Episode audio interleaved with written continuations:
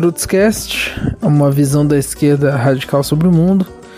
Depois de um grande ato, a gente vai fazer um episódio aqui sobre a reforma da Previdência, um tema que é impossível de não ser discutido.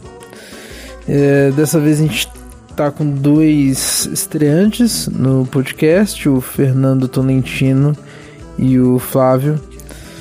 E ambos são do, do movimento sindical, que para esse tema a gente vai falar também um pouco sobre reforma, sobre terceirização. Vai ficar muito interessante, uma conversa que fluiu bem.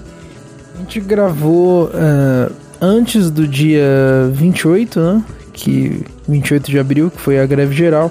A gente cita algumas vezes a greve geral, né, durante o, o episódio. É, a gente não conseguiu publicar antes, a gente tentou, a gente teve que publicar é, já hoje, né, dia, dia 9 de maio. Mas enfim, é, fora isso, acho que a gente não, não perdeu o timing, ainda tem muita coisa para rolar nesse projeto, ainda tem que ser votado em segundo turno na Câmara, tem que ser votado no Senado, enfim. Então, ainda é um tema muito relevante. E, bom, introdução mais curta. No final da postagem a gente coloca todos, todos os dados que, que eles consultaram, enfim. E é isso aí. Falou.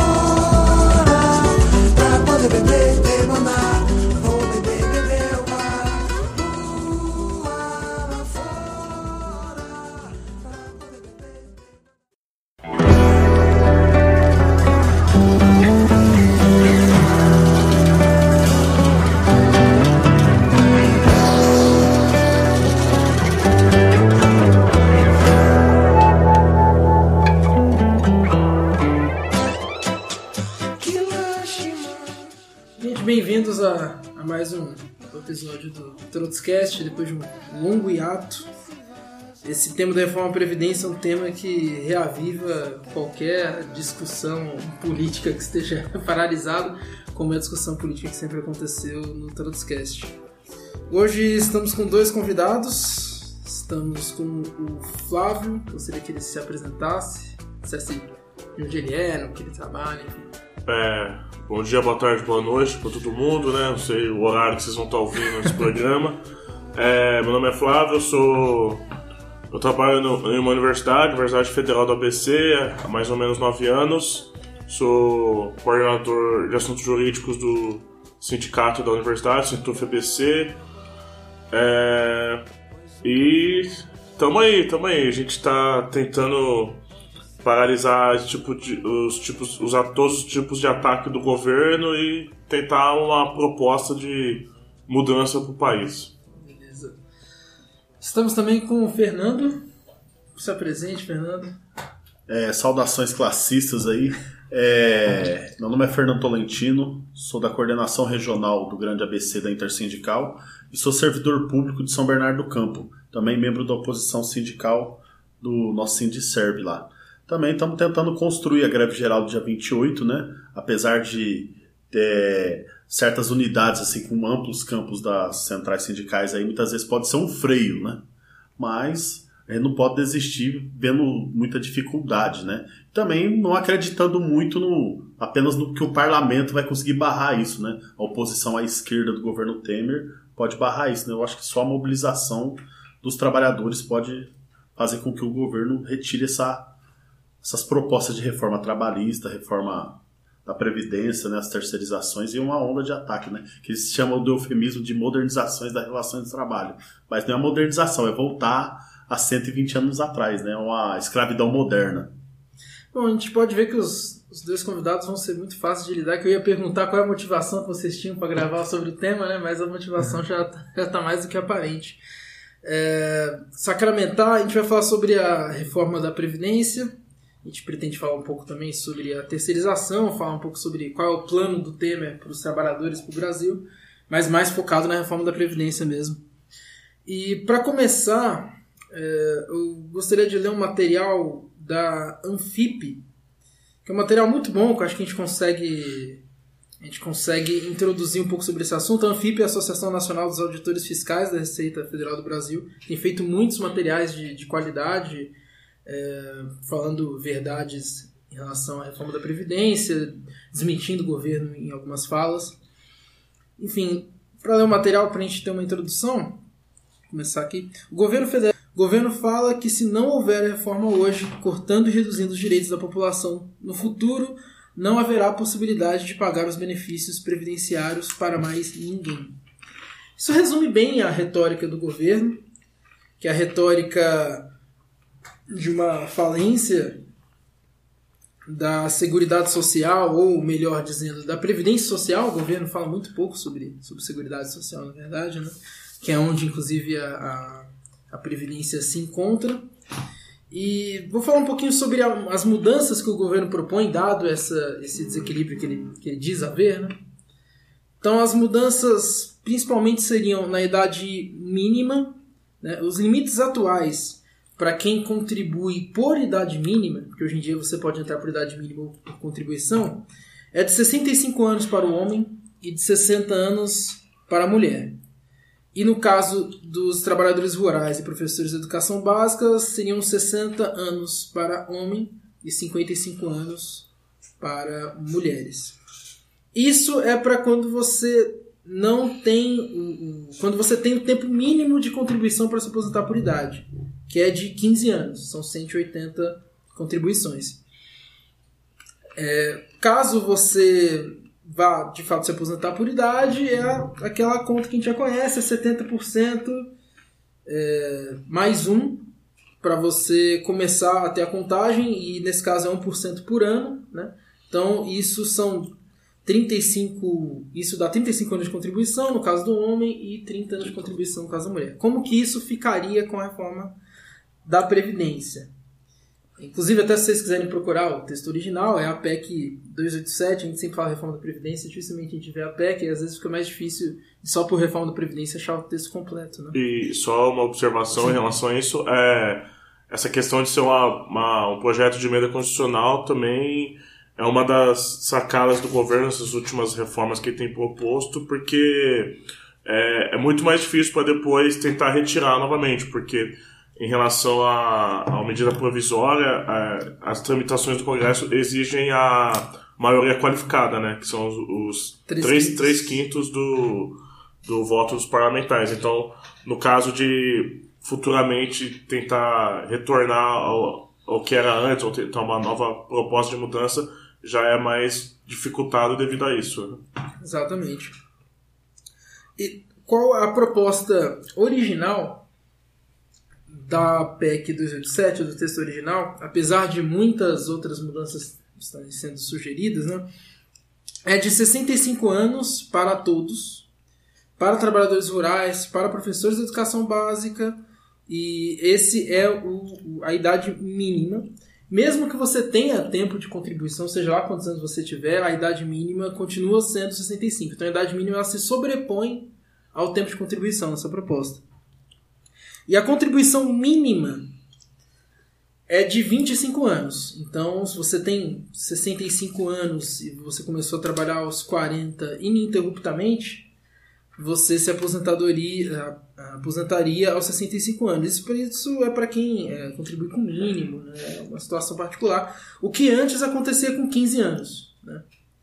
É, é, esse tipo de, de contribuição mínima, ela leva em consideração um, um, modalidades de trabalho onde a, a pessoa está muito mais inserida no mercado informal, é, onde de fato, a, a, onde a pessoa muitas vezes trabalha com, é, sem registro, né? é, ou é um autônomo, uma pessoa vende alguma coisa, é um, um pequeno comerciante, um vendedor ambulante, enfim. É, essa, essa, esse tipo de contribuição mínima ele está mais direcionado para esse tipo de esse tipo de caso. Né? E o, a gente vai ter uma regra de transição também do regime antigo para o novo regime. Essa regra de transição era proposta inicialmente. Homem com 50 anos ou mais e mulher com 45 anos ou mais é, estaria, mesmo se a proposta fosse aprovada hoje, se você tem acima dessas idades, você está sob o regime antigo ainda. Contanto você pague um pedágio de 50%, no que falta para 180 contribuições. Nesse caso, o governo ele até omite uma informação muito importante, que você paga esse pedágio e a regra de idade da contribuição, de fato, ela não tem alteração. Mas as regras do cálculo da contribuição ficam de acordo com o novo cálculo. Então, para quem tem mais de 50 e 45 anos, você vai fazer uma regra de transição da idade. Você não vai fazer uma regra de transição do cálculo. O cálculo passa a ser o cálculo novo. Que é, um cálculo... os 51% mais 1% por ano trabalhado, que dá aquela conta dos Ex 49. Exatamente, exatamente. Que é, no caso, a pessoa ter o direito à aposentadoria integral às contribuições, ele precisaria ter 49 anos de trabalho. Exato. Contribuindo mensalmente. Exato. O que é quase uma utopia no Brasil, ainda mais em tempos de crise. Sim, ainda mais em tempos de crise, ainda mais um, um país que sofre crises a cada oito anos. Cíclicas, exatamente. E nós temos uma outra, um, um, outro detalhe também, que é a maneira como você calcula o valor médio. Né? Nós temos uma média, digamos que diferenciada no cálculo da aposentadoria atual são os 80% melhores salários. Esses salários que são entram para a base de cálculo. E os 20% piores salários ficam descartados. Você recebe sobre a média desses 80. Claro, né, quando a gente, tem, a gente tem um teto também desse, desse valor. Hoje em dia tem em volta de 5 mil, um pouco, não lembro exatamente o valor. Você não pode receber acima do teto, mesmo que isso tenha correspondido, mesmo que esse valor seja inferior a 80% dos seus melhores salários. Com a nova regra, você pega a totalidade dos salários. É a média da totalidade dos seus salários que tiveram contribuição para o INSS. Então, essas pessoas que estão na regra de transição vão receber menos também. E, enfim, a gente já falou do cálculo do valor, que antes era 70% mais um, agora são 51% mais um, o cálculo, digamos, do fator né, previdenciário. E você tem os valores mínimos e máximos. O valor, valor mínimo continua sendo o salário mínimo e o valor máximo continua sendo 100% de um cálculo que eles chamam de salário de benefício. Enfim, isso é mais para fazer uma apresentação sobre as principais mudanças, né? E acho que a gente pode já pode começar a falar sobre mais o caráter dessa, dessa reforma sobre pela história, né? A reforma da Previdência ela tem uma história, ela tem início no, no governo militar, ela teve uma, um, um, projeto bem diferente do que a gente tem hoje, da ideia de Previdência, que foi esse projeto novo foi inaugurado em, com a Constituição de 88. E é um, Previdência tem passado por várias mudanças desde que ela desde que ela foi criada e essas mudanças muitas vezes se devem a, várias crises econômicas. Alguém gostaria de começar falando sobre a história da Previdência ou sobre as tentativas de, de ajuste da Previdência dos, dos governos anteriores? Bom, é, desde a Constituição de 88, né, estabelece o que financia as, o conjunto da Seguridade Social, não só a Previdência. Né?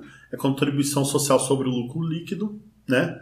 o PIS, PASEF, COFINS, né, até na conta de energia elétrica, a gente paga imposto que financia a Seguridade Social, que é, é maior do que a própria Previdência, que é Previdência, Saúde e Assistência Social, e também a contribuição dos trabalhadores, né, que varia entre 8% e 11%, salvo engano, 8% e 11%, e também a contribuição dos empregadores. Né? É, da forma que ela é financiada, ela não tem déficit, mas com a DRU, ela passa a ter déficit. O que é a DRU? É a desvinculação das receitas da União, né, que foi estabelecida pela Constituição de 88. Então, o que, que acontece? Né? É, eu acredito que mais gente, mais tempo no, no mercado de trabalho, e até mesmo pelo fato que hoje as famílias têm menos filhos, né, a taxa de natalidade é menor, tem menos jovem financiando quem é idoso e nativo. Isso aí vai gerar mais desemprego e vai quebrar mais a previdência ainda, por quê? Né? Até o próprio Ondes Lorenzetti, que é do DEM, certa vez esses dias aí no parlamento, falou que dificilmente você vai convencer um jovem de 18 anos a entrar nesse regime geral assim espontaneamente, a não ser se ele for forçado, a empresa que ele trabalhar aderir e assim por diante, né? Porque você não vê perspectiva de se aposentar, né? Eu acredito que passando esse tipo de reforma, até o Paulo, o senador do PT, o Paulo Paim, já acreditado, é mais fácil a pessoa aplicar na aposentadoria, na, nos fundos de previdência privada, né? Que acaba favorecendo os, os grandes conglomerados econômicos. Então, o que, que acontece? Com essa desvinculação, com a própria PEC 55, a única coisa que não alterou, vamos dizer assim, é o pagamento da dívida, né? que a dívida brasileira só cresce e o, cada dia só paga-se mais a dívida. Então, muitas vezes a gente cai no engodo da propaganda oficial, né, que é paga pesos de ouro no, no horário nobre da, das grandes televisões, dos grandes grupos de mídia, a gente não se atenta, né? E muitas vezes não sabe desse, desse tipo de informação que financia a Seguridade Social, que não é só a Previdência, né? Como eu já havia dito reiterando. É a Previdência, né? Que vai pagar os inativos, outros benefícios previdenciários, como é, seguro doença, é, licença maternidade, é, benefícios para quem tem é deficiente físico ou deficiente mental, que é impedido muitas vezes de de, de trabalhar, é, benefício por acidente de trabalho, a pessoa fica incapacitada do trabalho temporariamente ou definitivamente, dependendo do acidente. Então, o que, que acontece? É, tudo, isso, tudo isso aí prevê mudanças. Nisso aí não, ainda não foi dito, mas eu acredito que o, a gente vai é, discorrer sobre isso, né? Sobre o que vai mudar em outros benefícios também. Não é só a aposentadoria que a pessoa é, é idoso, chega na, atividade ou por tempo de contribuição ou por tempo de ou por idade. Então, isso aí vai a proposta é mudar tudo. Muitas vezes o, a propaganda oficial ela tenta diferenciar quem é igual, né? Quem vive de salário é tudo classe trabalhadora, né? E ele quer, o governo muitas vezes quer diferenciar quem é igual, quem é servidor público municipal, que é o meu caso, quem é servidor público federal, como é o Flávio aqui, ou quem é trabalhador da iniciativa privada, também tenta colocar como diferente. Mas no fundo, no fundo, né, quem sempre foi excluído de toda a reforma foi os altos cargos do, do Poder Judiciário, Ministério Público e militares. Isso inclui também as forças auxiliares dos estados, que é os bombeiros militares e os policiais militares, né? Eu sei disso porque meu pai é PM também, né? E desde sempre, é, viúva de PM e filha solteira de PM recebe o benefício vitalício, né? Bombeiro militar e também das Forças Armadas, é, Exército, Marinha e Aeronáutica. Então muitas vezes algumas nem se casam, apesar de ter filho, morar junto, justamente para continuar recebendo o benefício do pai que, que já morreu, tal, né? Então, isso aí nunca foi mexido. Eu acredito, assim, muitas vezes que isso aí não se mexe nisso, porque a grande força de repressão contra os movimentos sindicais, contra os movimentos sociais que estão se insurgindo contra isso, vem das Forças Armadas, pode vir da polícia, e eles não têm idade mínima para se aposentar, nunca tiveram, se aposentam com 30 anos de contribuição. Meu pai, por exemplo, se aposentou com 49 anos de idade, né? Que, vamos dizer assim, só você sendo policial militar ou das Forças Armadas, você consegue hoje se aposentar com essa idade, né? O, os policiais civis e Polícia Federal já tam, vão se incluir nesse regime, né? Acabam muitas vezes para quem não é militar, mas trabalha na segurança pública, como agente de segurança penitenciária, policial civil, policial é, federal, carcereiro, agente socioeducativo que trabalha na, nas fundações Casa, que no caso do Estado de São Paulo é a Fundação Casa, ou Funabem, como é em outros estados, também não vai ter essa aposentadoria especial, porque acaba esse regime especial por trabalho policial. Então, né, o governo tenta diferenciar os que são iguais, mas quem vive de salário que vende sua força de trabalho a troco E salário para sobreviver é tudo classe trabalhadora. Assim como até o próprio policial, né? Recebe uma remuneração baixíssima, né? Mas é, re, pela retórica, ele tem uma retórica de que é importante, né? Para o, para o governo e essa retórica que é vendida para ele se expressa nessas, nessas demoras em fazer, em fazer reformas para essas corporações, que é algo que eu, eu, sinceramente não sei se isso pode ser aplicado depois dentro dos estados. Né? Não sei se os estados podem reformar a previdência individual das suas próprias polícias. Que era até uma, uma das maneiras que o Michel Temer estava tentando escapar né, das críticas relacionadas à, à reforma da, da Previdência. A gente vê, até pela sua fala, Fernando, que a gente consegue pescar algumas. Como é que posso dizer? Alguns interesses né, que estão por trás da reforma da Previdência, como você bem citou, da, da iniciativa privada relacionada aos bancos e aos fundos de pensão privados que podem vir a ganhar muito com a reforma da Previdência. Uma vez que você já não vai ter muito interesse de fato, por causa da terceirização, você não vai ter muito interesse nem de ter um emprego formal, é, você vai querer ser uma pessoa jurídica e isso também pressiona a Previdência para baixo. Os pontos. Né? Exato, e pressiona os, os bancos e fundos de pensão para cima, que é o interesse estrangeiro do, do grande capital. É, uma, uma coisa que é interessante também sempre pontuar, eu sempre gosto de pontuar quando eu falo desse tema, é que é, a grande diferença da, do sistema previdenciário brasileiro em relação a outros de outros países, que é, no caso aqui no Brasil, a gente tem um, um sistema é, um sistema de repartição garantidor, como eles gostam de falar, e não de capitalização, como é em alguns outros países no mundo. Então, no caso, aqui no Brasil, funciona da, da, da seguinte forma: o, o, trabalhador da ativa ele é responsável por sustentar aquele que já se aposentou. É diferente de outros países é, que você, trabalhando na ativa, você é, contribui para um fundo de capitalização e aí, quando você se aposenta, você recupera esse dinheiro capitalizado, com juros e tudo mais. E isso, isso é interessante por um lado, porque você meio que é, reafirma o pacto social de solidariedade da nossa Constituição, né? Constituição é, cidadã nessa questão. Mas por outro lado, você ingessa um pouco a parte do sistema financeiro em relação à capitalização desse dinheiro, que é uma das coisas que talvez sejam uns, uns motivos de, de algumas forças é, maiores, grandes investidores, querem diminuir com essa questão da previdência pública. Porque, até como o Fernando bem pontuou, essa questão da DRU, né, da desvinculação, é, é um, nunca, nunca comentado pelo governo, mas é uma questão muito importante. Eu até trouxe alguns números aqui, só, só em, em 2015 é, que foi o último levantamento que até a própria Anfip realizou, é, a desvinculação das receitas da União acabou gerando 63 bilhões de, é, de, de, reais, trocando a, a verba de um órgão, de um, de um ministério para outro. E é isso a gente acaba vendo essas grandezas de número, acaba meio que começa a perceber o que está por trás dessas propostas de reforma. Inclusive, uma da, um dos primeiros atos do Michel Temer, quando assumiu a, a, a presidência, foi aumentar a margem de desvinculação das receitas de 20% para 30%.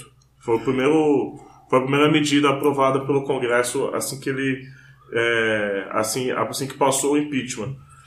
E aí a gente vai acabando perceber, vai acabando por perceber que a maioria dessas medidas, a própria PEC 55, né, de controle de gastos, a reforma da Previdência, a, a futura reforma trabalhista, a gente acaba percebendo que é uma questão que eles estão é, meio que investindo para quando o país estiver numa fase boa, fase de bonança. Eu sempre gosto de pensar que a maioria dessas reformas não são para crise, é, para crise, sim quando o país começa a arrecadar mais dinheiro é, e eles conseguem ter mais margem de manipulação de, de, de investimento desse dinheiro em outras áreas, como por exemplo, colocar a serviço da dívida pública. Sim. A desvinculação de receita da União é a grande questão quando a gente fala da Previdência. Né? Se você diz que a Previdência ela não se sustenta, né? se essa retórica do governo, é a fala do governo, que a Previdência é deficitária, então por que você pega a Seguridade Social, de onde a Previdência faz parte, e resolve retirar da Previdência, como você disse, 63 bilhões? Né? Não faz sentido. Né? Se você tem uma área que está em déficit e você retira dinheiro dessa área, é porque você acredita que existe algo mais importante do que a Previdência, que é o pagamento da dívida. Então, o pagamento dos juros da dívida, ele é, movimenta boa parte das ações do governo Temer até agora, com a PEC 55, limitando os, os gastos públicos é, diretamente, esse é mais claro, né, que é diretamente para o pagamento da dívida, e essa reforma da Previdência ela também tem impacto direto no pagamento da dívida, é, mesmo com um novo cálculo para quem for aposentar dentro do período de, de transição, mesmo assim a gente sabe que você de fato vai ter um período, digamos assim, como se fosse uma uma certa inércia da Previdência. Toda, toda mudança em Previdência tem uma inércia, né? Por causa da transição, mas tam, também por causa da massa de pessoas que vão, aposentando, enfim, das pessoas que vão morrendo, vão parando de receber o benefício. Então, obviamente que vai ser sentido daqui a alguns anos, né? Esse efeito... O que vai refletir lá na frente. Exato, né? que vai ser refletido lá na frente. E é, então você vai ter um, um, esse efeito positivo, onde você é, positivo no sentido que você pressiona a previdência para baixo e reforça o pagamento da dívida para cima, juntamente com, com a, a PEC 55 também, é, para você providenciar um, um, enorme pagamento da dívida. É até um, um existe uma duas diferenças de, de, de pagamento, digamos assim. Né? Existe quando você faz amortizações dos juros e o governo ele, ele briga e brigou nos últimos anos para fazer amortizar, para pagar a amortização dos juros antecipados, de pagar essa amortização, mas existe uma amortização real, digamos assim, que é quando você paga não só os juros, é, mas é como se você pagasse a dívida propriamente dita. Né?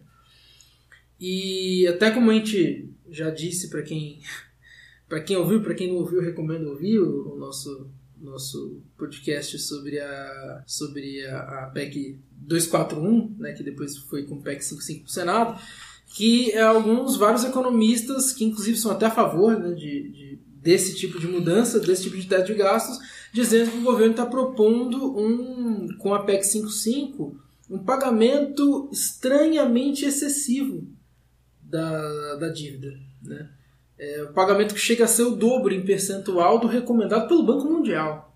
E acho que discutir com o Banco Mundial sobre austeridade fiscal é algo um pouco complicado, né? Mas o Temer ele, ele, ele discute, né, quanto à austeridade fiscal com o Banco Mundial. E a gente vê que a reforma da Previdência também, daqui a alguns anos, daqui a 5 anos, 10 anos, onde você começa o impacto, vai permitir que o governo transfira ainda mais dinheiro para o capital internacional, né? Então a gente combina algumas coisinhas na cabeça, né? A gente combina uma transferência de dinheiro para capital internacional via pagamento de dívida, maior ainda, do que você pagaria se você tivesse colocando a previdência como algo mais importante, né?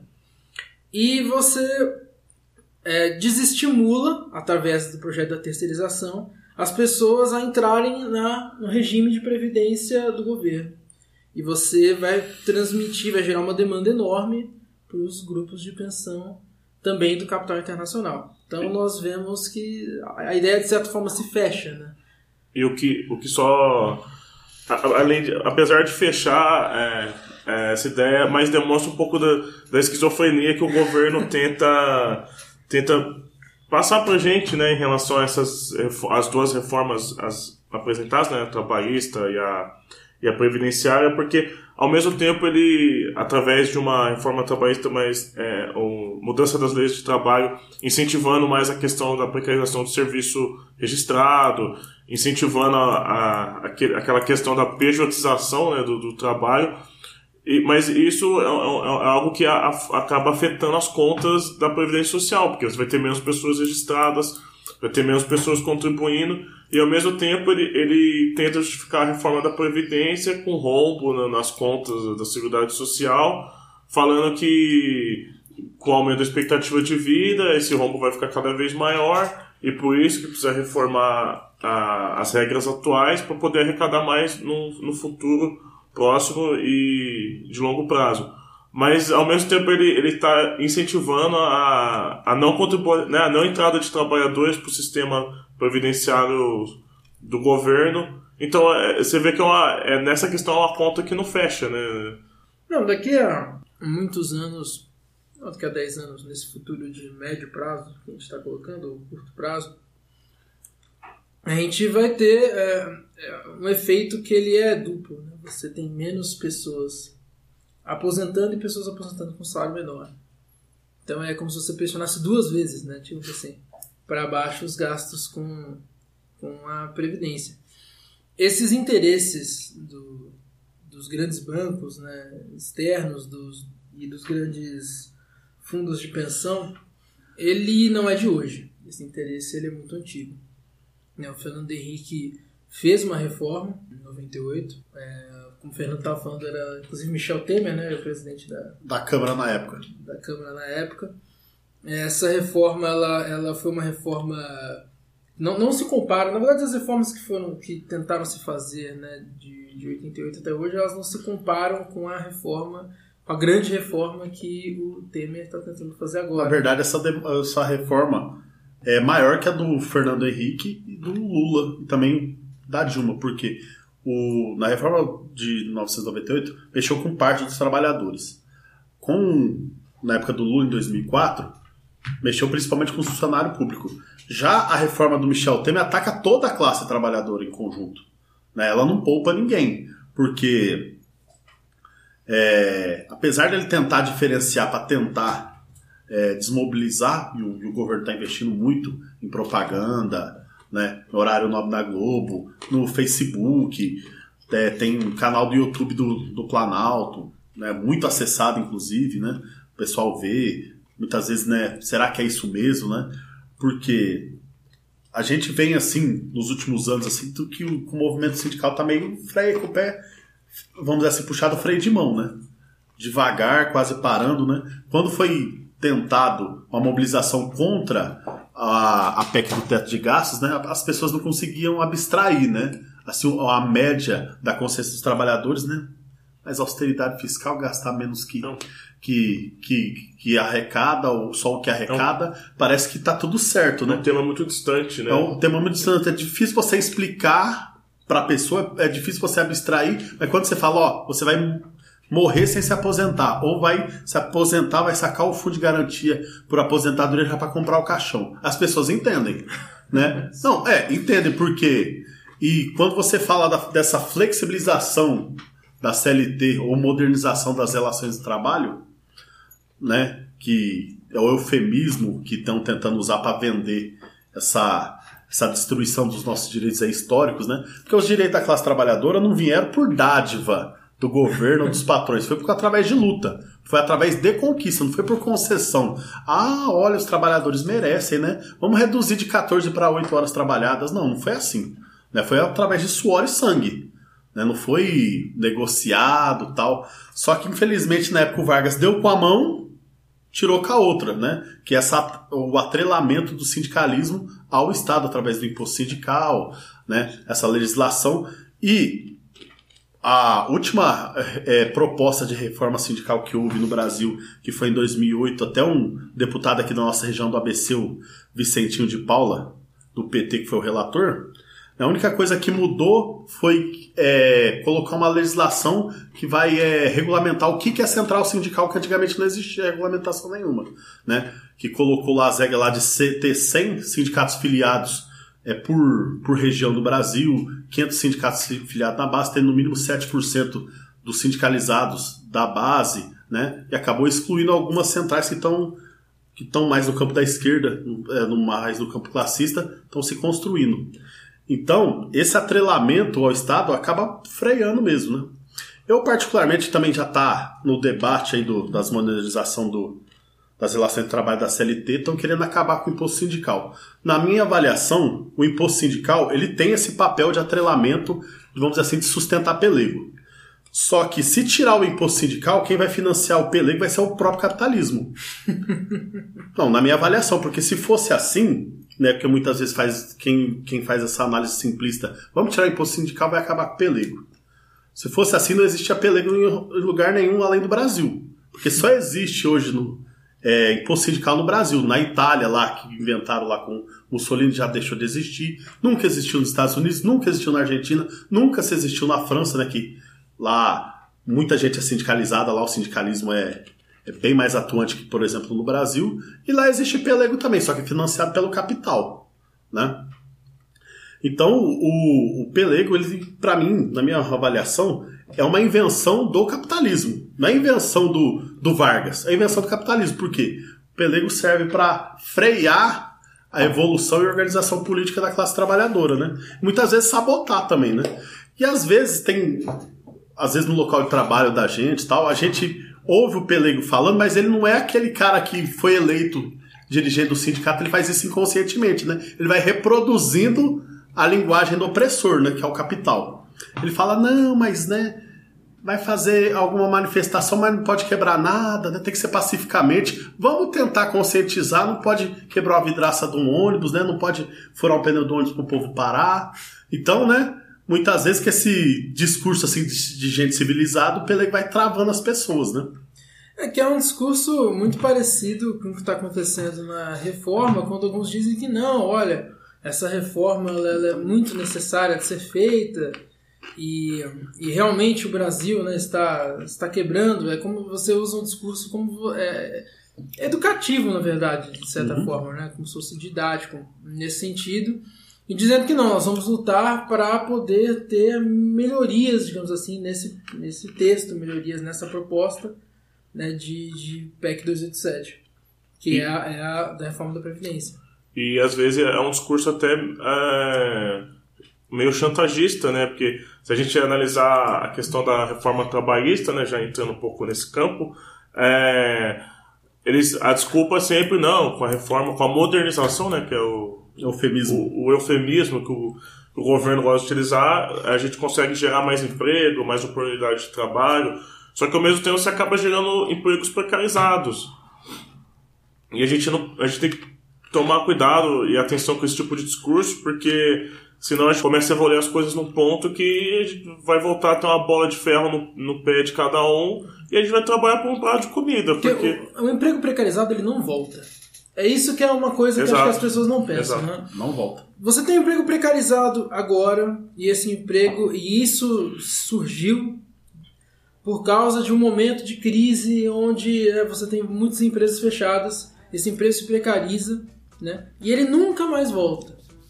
Então, é, é até uma fala muito, muito engraçada e quase perturbadora da Dilma dando uma entrevista há uns tempos, há uns tempos atrás, onde ela disse: Olha, eu transferi, é, fiz uma série de, de isenções, né? enormes isenções para as empresas e para a indústria e para motivar, digamos assim, a indústria, para realimentar a indústria. E ela pegou toda essa série de dinheiro que, de certa forma, eu apliquei, né? Porque o governo deixa Exonerou. de receber essa série de desonerações e eles transformaram essas desonerações em lucro. Essa fala da Dilma é muito interessante, primeiro porque ela mostra, enfim, uma, estranha ingenuidade dela, mas é, não chega a ser um absurdo, não tem como julgar. Mas diz um pouco sobre uma verdade muito grande sobre o como as empresas né, funcionam no Brasil, como o grande capital funciona no Brasil, é onde a, a, você sempre extrairá o máximo de ganho, mesmo de algo que você diz ser, ou que você usa uma retórica de ser necessário, ou de ser momentâneo, de ser para aquele momento. Então, se existe um momento onde você tinha uma desoneração muito grande do governo, você tem uma, uma, uma agudiza, né, a crise, a crise mundial. E nesse caso o governo é, é, começa a dizer que vai retirar essa desoneração, ou começa a dizer que vai retirar impostos, vai aumentar impostos, e o que o grande capital se reorganiza para, enfim, é, ou simplesmente influenciar o governo e através também dos parlamentares que são financiados por essas empresas a mudar essa visão, né? ou então você simplesmente retira o governo que estava lá e substitui por outro. Que é o caso, que é o caso do, do Temer.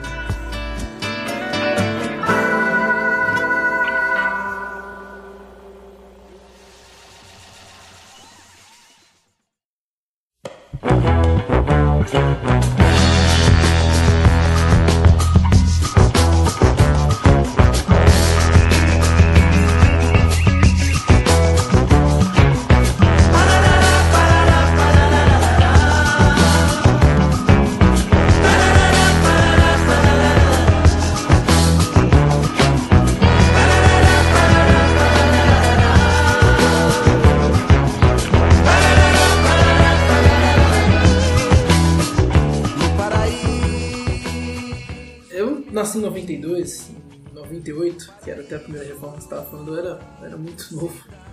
Eu não, não, não, conheço tanto, eu me lembro mais ou menos da, eu me lembro da reforma que o Lula fez, eu me lembro mais ou menos de quais eram os termos.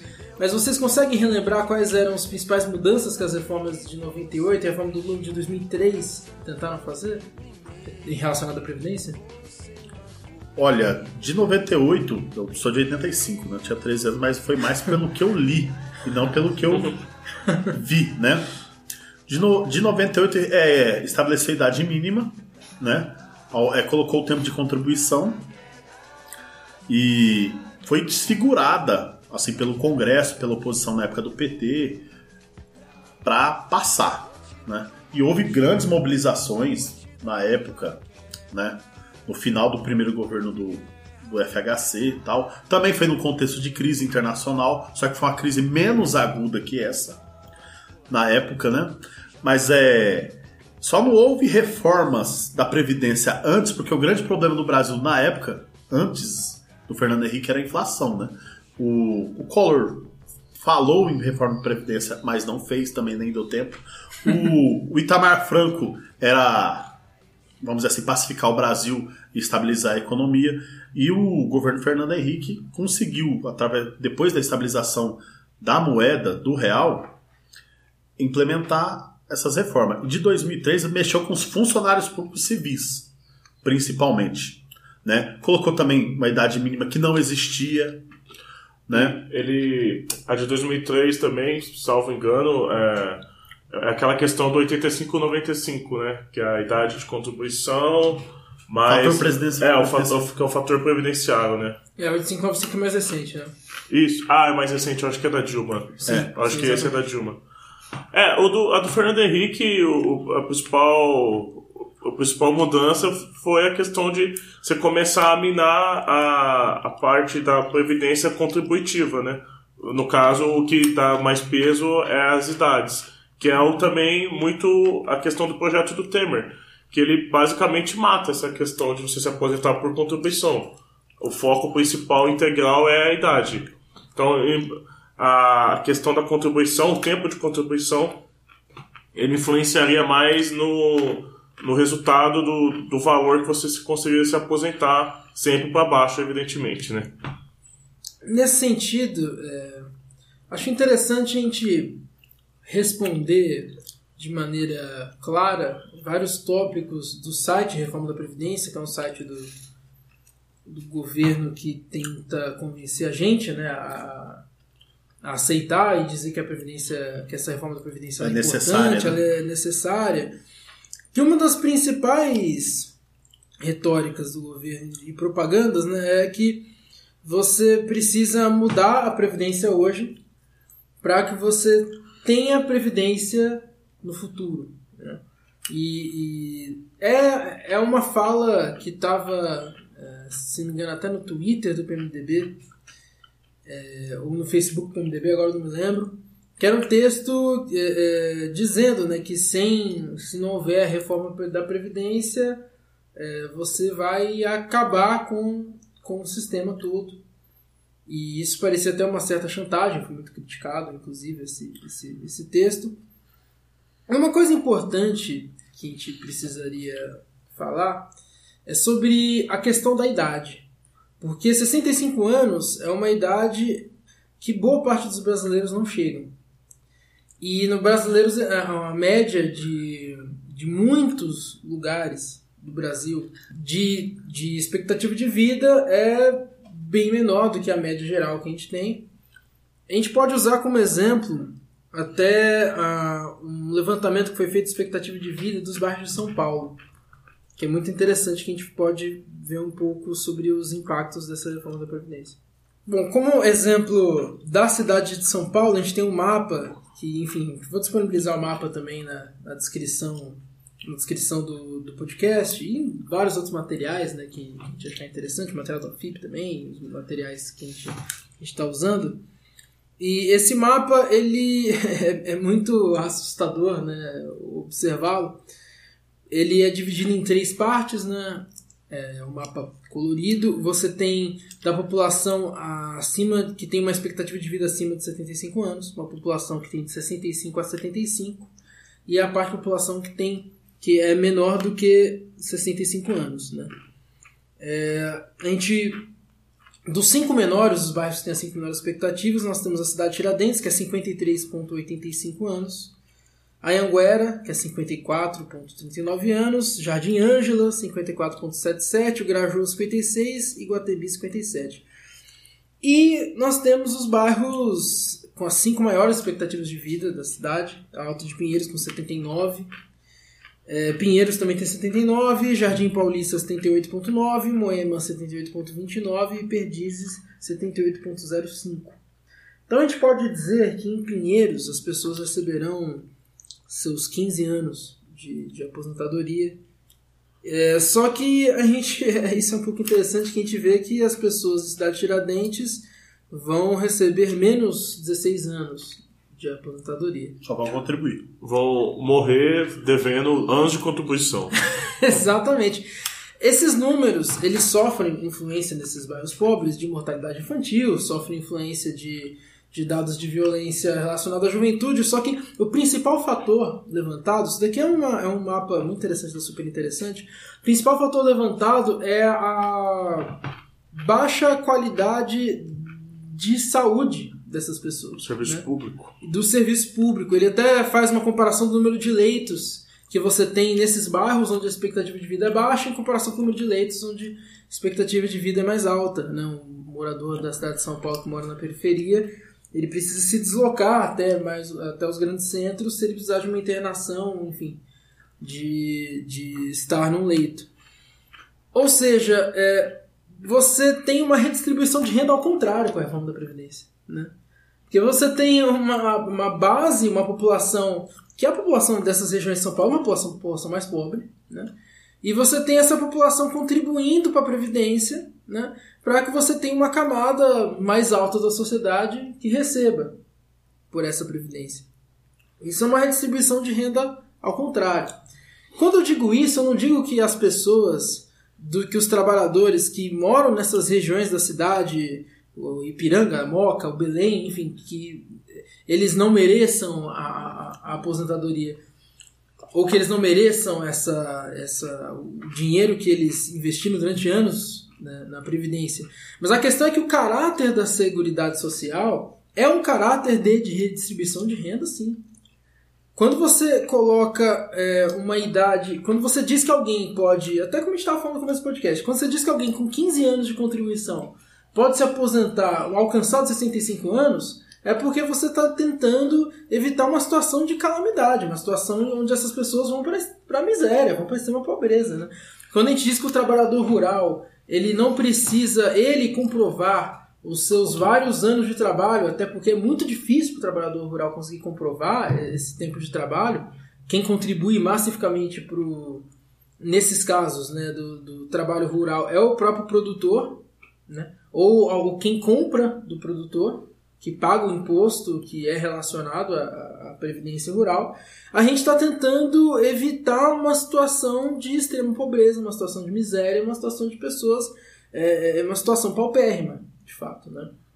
Então a gente precisa reduzir, isso é um aspecto que reduz a, a pobreza a extrema pobreza. A Seguridade Social também é, paga é, pelas pessoas que estão afastadas do seu trabalho por causa de algum acidente.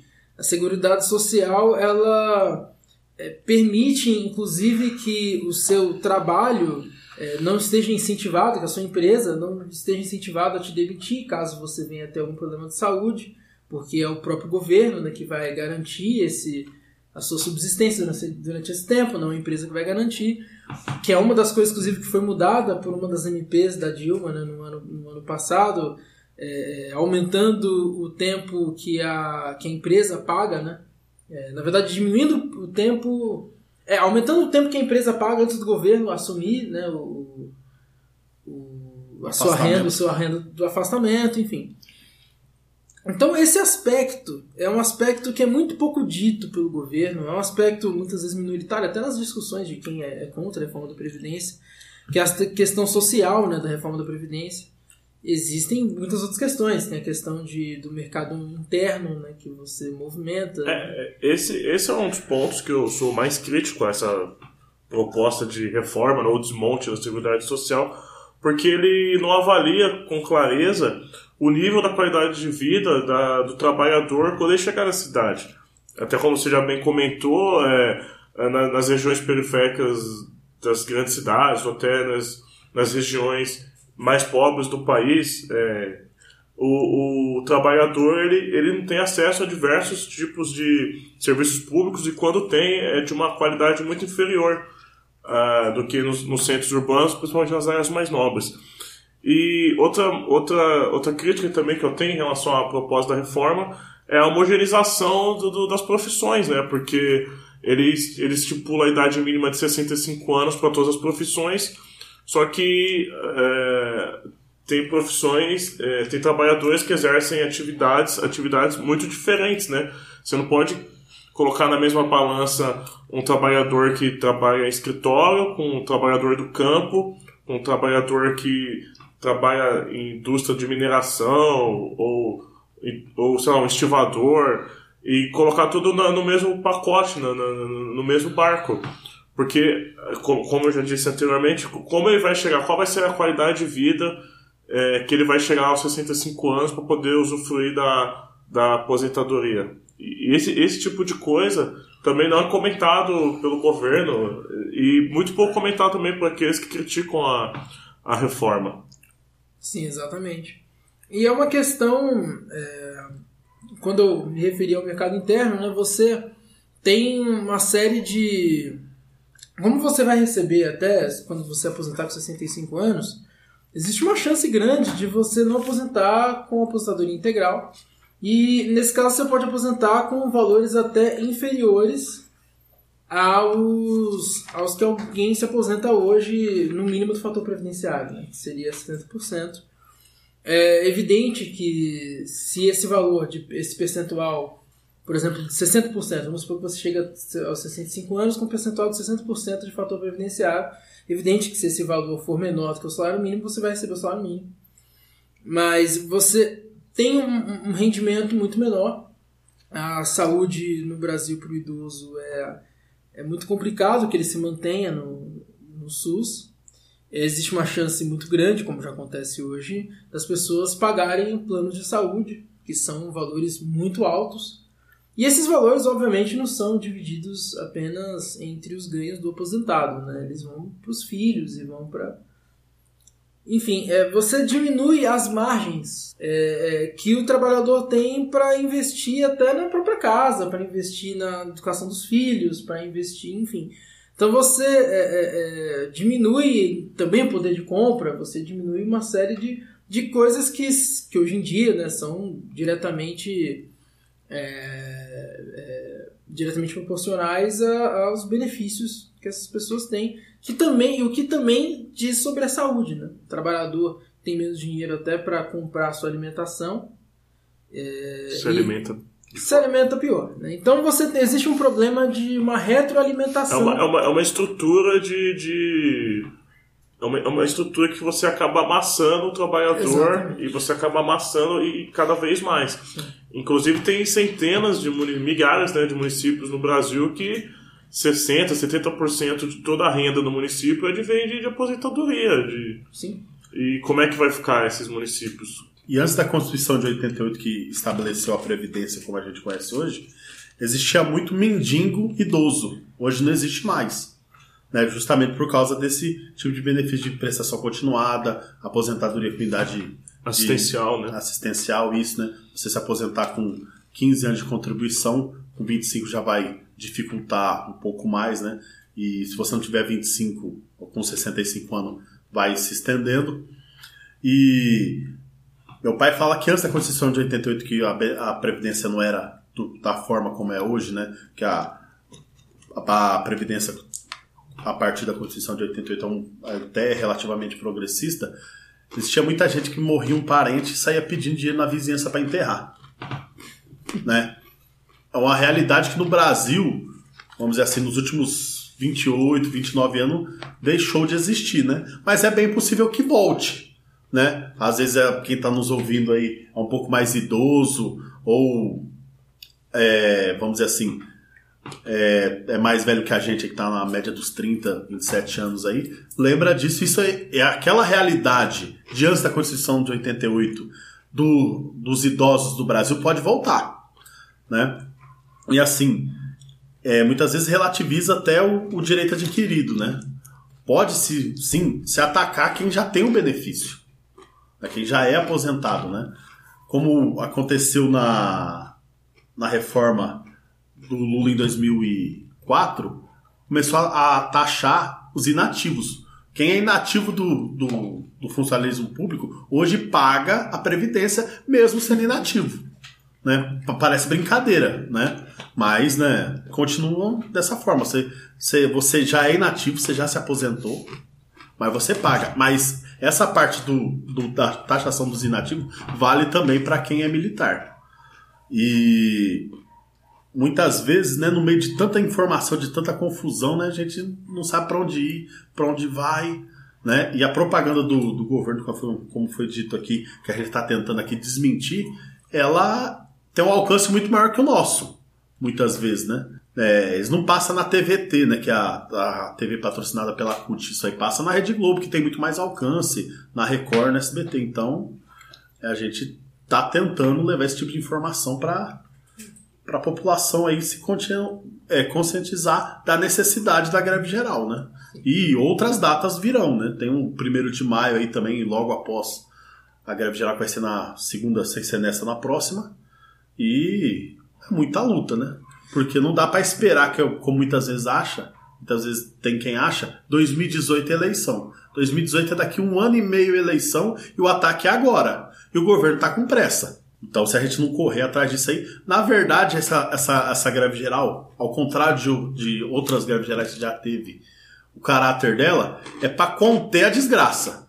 Não é para você reivindicar direitos, né? Para avançar. É para conter a retirada que já tem, né? Então, é muito mais é agonizante a situação hoje. Não é à toa que a Previdência está dentro, dentro de um sistema que a gente chama de seguridade, que inclui a saúde e que inclui outros, outros tipos de assistência social. É, o governo ele tenta desvincular uma coisa da outra. Né? Ele diz que, olha, a Previdência pressiona outros investimentos públicos que poderiam melhorar a qualidade de vida das pessoas. Que a gente vai ver que é algo estranho, que a gente não vê nenhuma, na verdade, iniciativa do governo desse tipo de investimento. Né? A gente só ouve a iniciativa desse tipo de retirada, mas a retórica você prossegue. A gente vê um, um, um, cenário que vai achatar mais esse morador, da, como a gente deu exemplo, o morador de Jardim Ângela, é, em relação ao morador de Pinheiros. Né? São, tem um aumento de, de desigualdade. Então, esse ponto sobre a idade né, é algo muito relevante, acredito que a gente tenha explorado bem. É, existe uma outra questão, então, enfim, lendo os principais tópicos né, da propaganda do governo, nós temos que os trabalhadores rurais são reconhecidos na reforma da Previdência. Atualmente, o trabalhador rural recebe apostadoria mesmo sem ter contribuído para o INSS, com a nova Previdência deverá haver uma contribuição cujo valor ainda será definido para trabalhadores rurais, agricultores, pescadores artesanais e extrativistas. O governo já até falou um pouco sobre os percentuais que ele acredita que ele vai colocar, seriam percentuais de 5%. Né? Mas... Seria, seria como o MEI, né? Que é o, o microempreendedor Isso, individual, seria mais ou menos os mesmos termos. Exatamente. Então, nós já vimos dito sobre a dificuldade do trabalhador rural em conseguir é, reunir a documentação do seu trabalho. O trabalhador rural trabalha numa condição sazonal também, né? onde ele espera para para ele ter aquela colheita, ele tem um trabalho que fica intermitente nesse meio tempo. É muito difícil para ele comprovar o seu trabalho. Então, na verdade, o que você pode provocar é um êxodo rural, inclusive, com a reforma da Previdência. Né? De pessoas saindo do campo e caminhando para a cidade, onde você é, aumenta também os problemas da cidade por causa dessa migração. Né? Eu não sei a quem isso atende, inclusive. É, é, é algo realmente, como você havia dito antes, é de certa forma esquizofrênico. Uma. Ainda nesse, nesse assunto, uma coisa que eu sempre gosto de frisar quando é, eu falo dessa questão da, da parte rural e uma coisa que às vezes é, nós, nós que moramos nas grandes cidades não, não, não percebemos é que a maioria dos alimentos que a gente consome não é produzido pelo grande latifundiário, né? Eu até gosto sempre de apresentar esses dados, é, os últimos levantamentos. 70% do, da produção de alimentos do Brasil é, é, é produzido por agricultura familiar. Porque o, o grande latifúndio ele não planta arroz, ele não planta feijão, não planta tomate, ele planta algodão, cana-de-açúcar, soja. E, e, isso é uma coisa, é, essa, essa, essa, talvez essa probabilidade de êxodo rural é uma coisa que pode impactar muito toda a população das, das grandes cidades e médias cidades também, devido a esse, a esse, a esse, a esse, fato. É, de que a agricultura familiar que produz o que a gente está na nossa mesa no dia a dia, né? Isso se amarra muito bem no que o Fernando falou, que as pequenas cidades dependem, de fato, de aposentadoria. São dados levantados pelo FIP também, parte do material que eles me colocado, é, da dependência dessas cidades com aposentadoria, e muitas dessas pessoas recebem aposentadoria é, é rural, porque eram trabalhadores rurais, então você pressiona. Isso só para explicar um pouco melhor desse êxodo que eu disse, rural, né? que pode ser é, acentuado. Nós temos aqui um outro ponto do governo que políticos e servidores públicos passam a seguir as mesmas regras dos demais trabalhadores. Eu não sei de quando é esse site, sinceramente. Isso foi, de certa forma, desconstruído.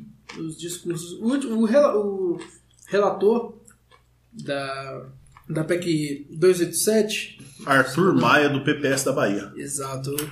Que é o relator da PEC. Ele chegou a colocar no texto algo que permite que os, os políticos aposentados recebam até valores acima do teto da Previdência, da aposentadoria.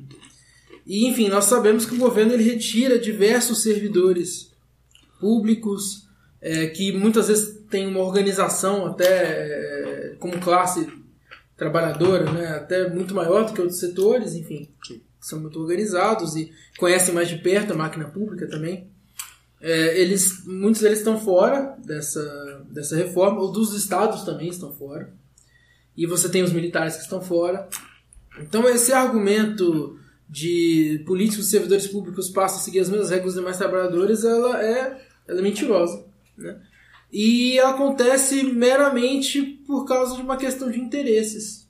O governo ele não quer enfrentar esse, é, a sua classe política relacionada a essa reforma. O governo não quer enfrentar esses servidores públicos que estão muito organizados. É, não porque o, o governo tra quer transferir a eles um agrado, até porque eles são trabalhadores, mas sim porque o governo ele sabe que não é capaz de enfrentar com seus argumentos quem conhece de perto a máquina pública. Sabe é, é, sobre a troca de favores do governo com, com os aumentos do, judiciário, né, que foram dados logo depois que o Temer assumiu como, como interino, de é, 40%, enfim. É, é, servidores eles têm noção de com quem o governo conversa. A questão é que a manobra parlamentar, o golpe parlamentar, ou, o golpe, simplesmente, como queiram dizer, é, exige que o Temer é, dê muitas concessões ao mercado de capitais é, para com que ele continue estável né, na sua cadeira. O Temer ele tem toda essa pressa, essa celeridade, essa falta de discussão, inclusive sobre a reforma da previdência e sobre outros, muitos outros outras reformas que ele tem feito. Essa pressa, ele sabe que ele não tem é, sustentação suficiente no Congresso para que ele possa tocar essas é, é, que ele possa tocar o seu lugar ali, possa tocar seu governo. E para isso ele recorre a, é, essas medidas de austeridade de maneira desmedida, absurda, e quem sabe que lá na frente vão ser, de certa forma, desnecessárias, mas que é muito difícil voltar atrás. É, é porque é um, um governo que não tem sustentação popular, né? Um governo ilegítimo, não chegou ao poder através das urnas, então ele, ele tem sempre que fazer esse tipo de escampo com diversas categorias, diversos, diversos grupos, para poder alcançar seus objetivos. Muitas vezes a gente sabe por alto, né? O próprio deputado Silvio Costa, se já está falando como é que funciona é, o parlamento, né? Rapaz, isso é bom falando de deputado, hein, cara? Rapaz, obrigado. Isso é exercício, né? Então, memória é exercício. É, ele dizendo que, que hoje a TV Senado e a TV Câmara é o melhor lugar pra você assistir, pra você dar risada, né? Ou pra se deprimir alguns ou, ou pra você deprimir também, você fica triste, né? Eu falei, meu Deus do céu, por que, que a gente é torto? Em vez de ouvir a música de força, na liga TV Câmara. TV Câmara é um desastre, né? E ele falando daquele jeito engraçadão dele lá, né? O tiozão engraçado, falando. O Temer chama um deputado lá, ó, você tem 80 cargos na máquina pública. Né? Vamos, vamos, vamos deixar de romance que nem o Silvio Costa fala. Você tem 80 cargos na máquina pública. Se você não aprovar isso aqui, o que, que, vai acontecer? Você vai perder esses 80 cargos. Aí o cara já fica assustado. Tem o IBAMA lá no estado dele, tem a FUNASA lá no estado dele, opa, fica assustado. Mas só que o que, que ele lembra? Pera aí, ano que vem tem eleição. Eu perco 80 cargos aqui, eu perco a eleição ano que vem. Por quê? Infelizmente o movimento sindical, ou felizmente, vai ter que pôr a cara desse povo no poste. Ó, esse aqui votou com os trabalhadores, né? Fulano votou com os trabalhadores. O Arthur Maia, que é do PS, PPS da Bahia, também está fazendo um relatório contra os traba trabalhadores, né? E na questão da terceirização também, quem votou contra, quem votou a favor, quem não foi nem votar, né? Por quê? Isso aí, quer queira ou quer não, né? Assusta o povo, porque o que, que o político quer? Ele quer se reeleger, se manter na máquina do Estado né? E muitas vezes a gente fala, por que que teve gente que tava lá junto com a Dilma, era da base do governo Dilma, tipo Kassab, né? Era ministro da Dilma, saiu do governo da Dilma, agora tá no, no, no ministério do, do governo Michel Temer, né? Porque, como diz o poeta Ciro Gomes, né? Um terço do, do, do, do Congresso ele é super sério, cheio de, de ideal, mas não, não, não tem voz lá dentro. Né? É o baixo clero, ou o médio clero. Um terço é picareta, já assim consagrado, já não tem jeito, não tem solução. E outro terço é mestiço. Esse pode se vender, esse de repente tá do lado dos trabalhadores, do outro lado tá do lado dos bancos, do outro lado tá do lado lá, ele tá sempre ali, né? Daquele jeito. Então, é necessário sim a gente fazer esse desgaste contra quem vai, provavelmente vai votar contra os trabalhadores, né? E agora o presidente da Câmara tá reeditando as manobras do Cunha, né? Foi votada a urgência, caiu a urgência. Não teve urgência. Até a gente do PMDB e do PSDB votou contra a urgência. Aí na quarta-feira ele colocou a urgência de novo. Uhum. Né? Então já está extrapolando até o, o regimento do, do, do próprio da, do próprio Congresso, da própria Câmara, contra né, os trabalhadores pela celeridade do, das medidas. Das medidas, né? E reforçando o que o Flávio disse aqui, recentemente o, o presidente Michel Temer, né? Que é o primeiro presidente paulista depois do Washington Luiz, né? Ficou aí 90 anos sem presidente paulista, né? Eu sou do interior do estado de São Paulo, tem gente que lá, nossa, que bom ter um presidente paulista, né? Mas, né? Fazer o quê, né? Não, é. É brincadeira, né? O que o paulista é capaz de fazer, né? Tanto é que tem o PSDB aí faz 20 anos, né? 20, vai para 24 anos, né? Então, no interior do estado de São Paulo, você falar mal do Alckmin é pior que xingar a mãe. Né? Parece brincadeira. Muitas vezes a gente aqui na região metropolitana esquece do interior do estado de São Paulo, né? Porque aqui tem metade da população, tá metade tá lá. E a gente fica sem entender como é que. Como é que funciona. Por que, que um cara desse se elege? Com tanta desgraça no estado de São Paulo. Ué, no interior do estado de São Paulo, ele asfaltou um monte de vicinal, levou AME, poupar tempo lá. Nossa senhora, ninguém fez isso pela gente. Fazer o quê, né? O estado de São Paulo já tem já um, um grande histórico de eleger gente excelente. Paulo Maluf, né? Mais gente aí também. Então o que, que acontece? O, os deputados lá, os nossos parlamentares que foram eleitos pela gente, eles quer queira ou quer não, mal ou bem, tem legitimidade que foram eleitos. Apesar desse sistema ser muito questionável, não? Eles foram eleitos, então eles querem se ele eleger de novo. Mais para frente, um filho dele, não sei o que, se eleger prefeito. Isso explica por que, que o Renan Calheiros andou falando nas redes sociais, esculhambando o, o governo Temer. Porque nas eleições lá do município dele, lá no Alagoas, lá em Murici, lá, o filho dele foi eleito com o apoio do PT. O outro filho dele também foi eleito com o apoio do PT governador de estado. E ele, ele... É, e ele é padrinho de meio mundo. Né? E ele é padrinho de meio mundo lá. Você entendeu? Ele já, já tirou o Collor do domínio do, da República do Alagoas lá. Hoje é ele. Né? Tem, um, tem dois irmãos que é deputado, deputado estadual, vereador. Então, é padrinho de meio mundo. Então, muitas vezes, até o próprio Renan Calheiros, né, que manda mais no Senado que o próprio Eunício, tá observando a eleição do ano que vem. Por isso que ele tá esculhambando essa reforma aí, né? Dá pra não precisar ser um remédio tão amargo, né? Mas eu reitero, essa reforma é péssima. Nada que melhore ela, uma, vamos dizer assim, emenda, vai deixar ela boa. Vai ser que continuar ruim. Então a gente tem que derrotar ela na íntegra.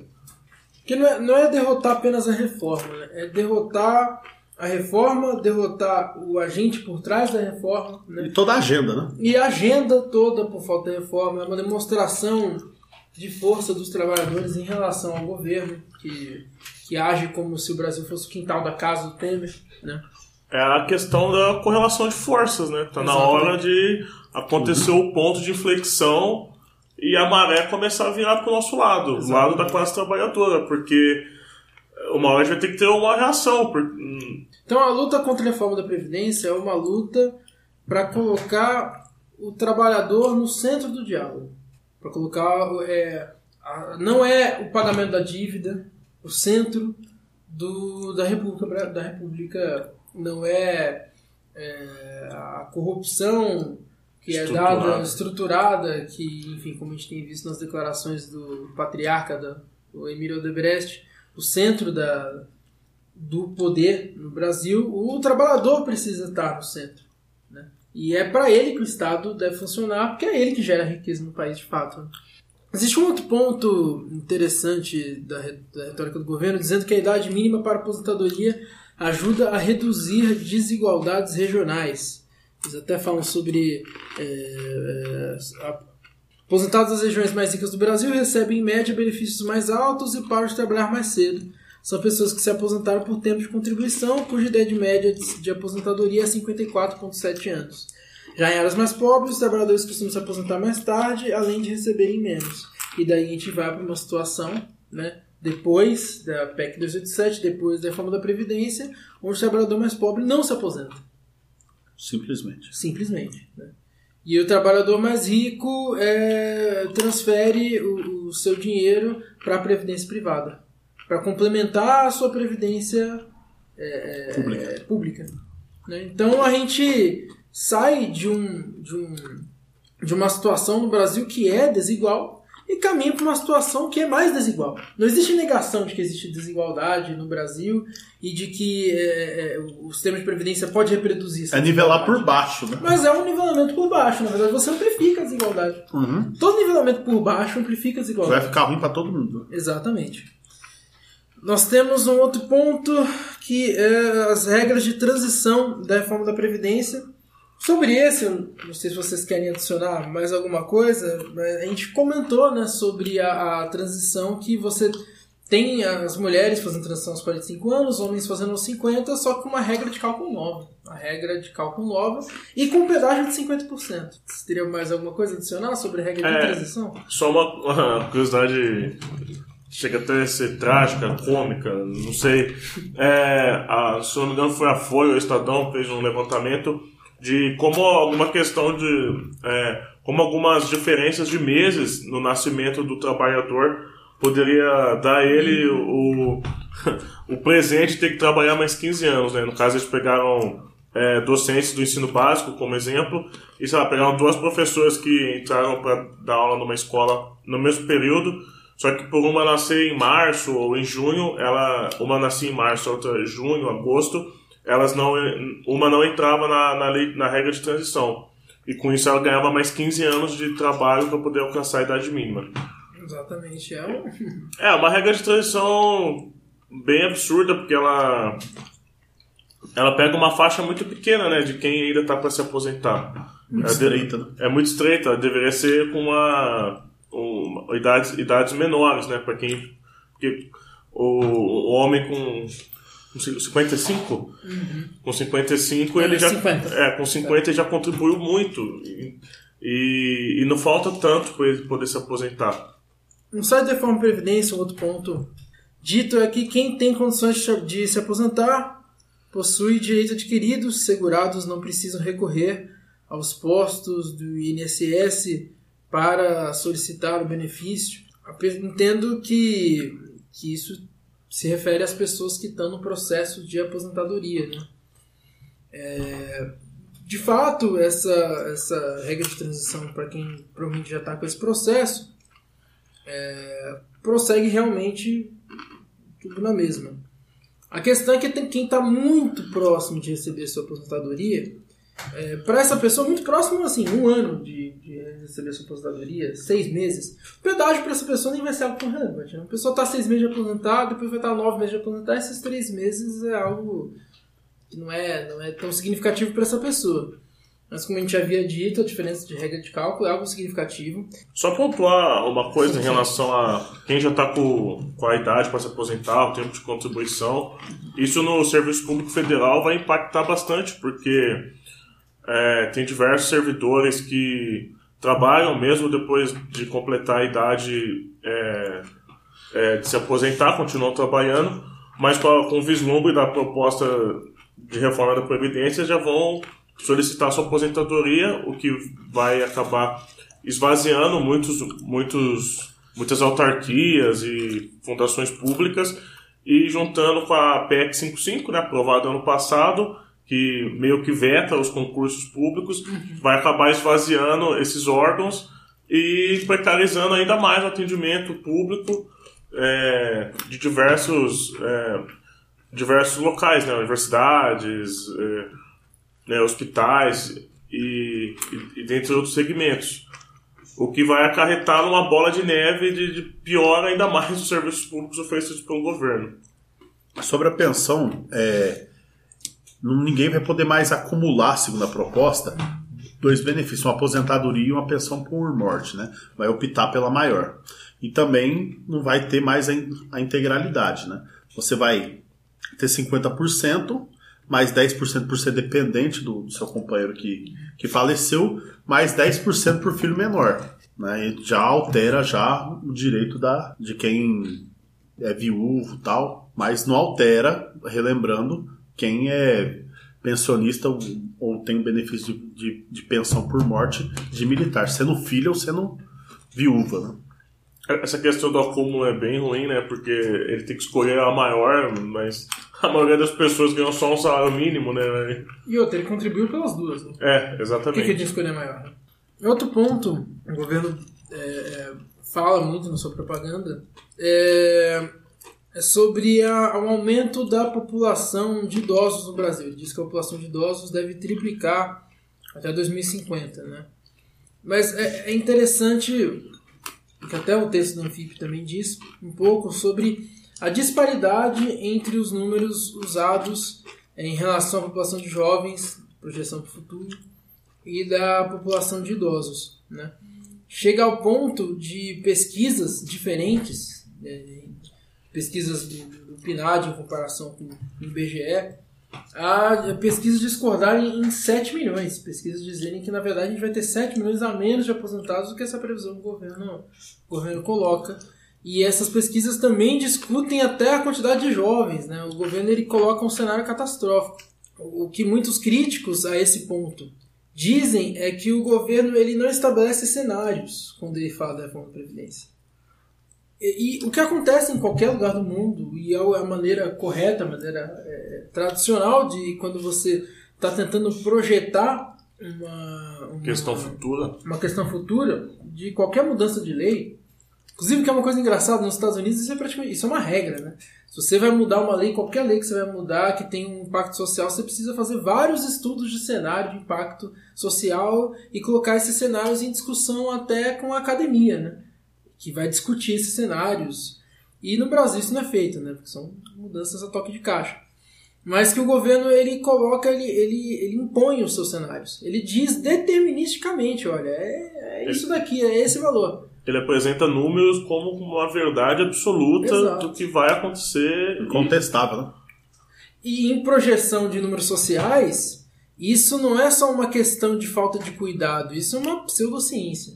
Não se faz projeção social sem vários, sem medição de vários cenários de crescimento da economia ou vários cenários, é, até mesmo da, da, da, vários cenários da pirâmide de idades de expectativa de vida. Da expectativa de vida, você não faz simplesmente uma projeção, né? Então o governo ele está usando projeções pessimistas e não usa, não coloca outros cenários à disposição para a gente poder discutir.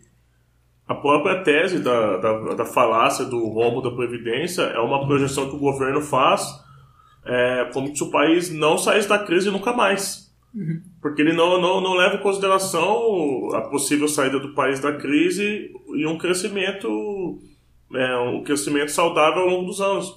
Ele utiliza números de crise e os projeta para daqui 20, 30 anos. Se a gente pegar principalmente a parte da Previdência das pessoas que trabalham na iniciativa privada, no ano de 2016 foi o primeiro ano onde você teve déficit que é um, um ano onde você teve pessoas correndo para se aposentar, já com medo também da reforma da Previdência, que já essa reforma já tem sido anunciada desde dezembro do ano passado, é, e aventada pela, até pelo próprio governo Dilma também muito antes disso.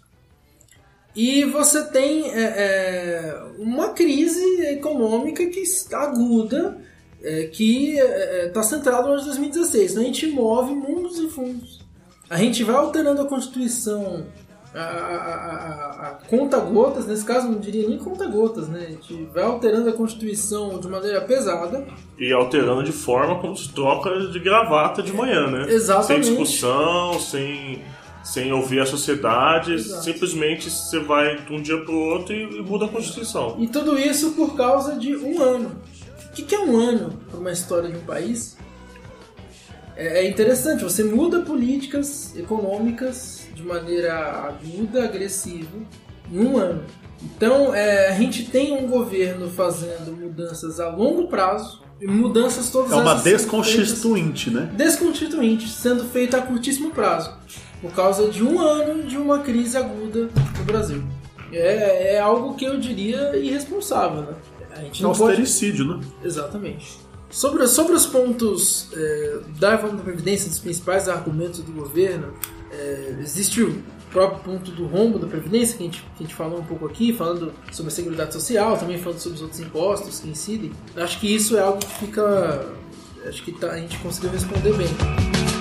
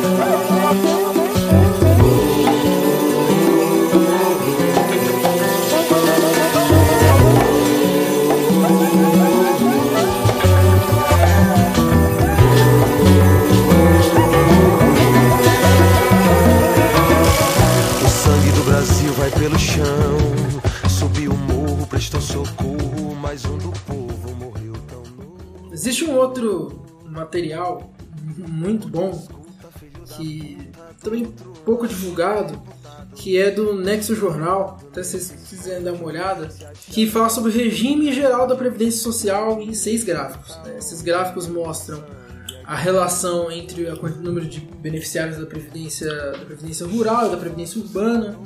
Né? O governo até fala que os, os, beneficiários da previdência rural pressionam muito a previdência, a gente sabe que eles numericamente são muito inferiores, enfim. Fala sobre a porcentagem dos benefícios por espécie.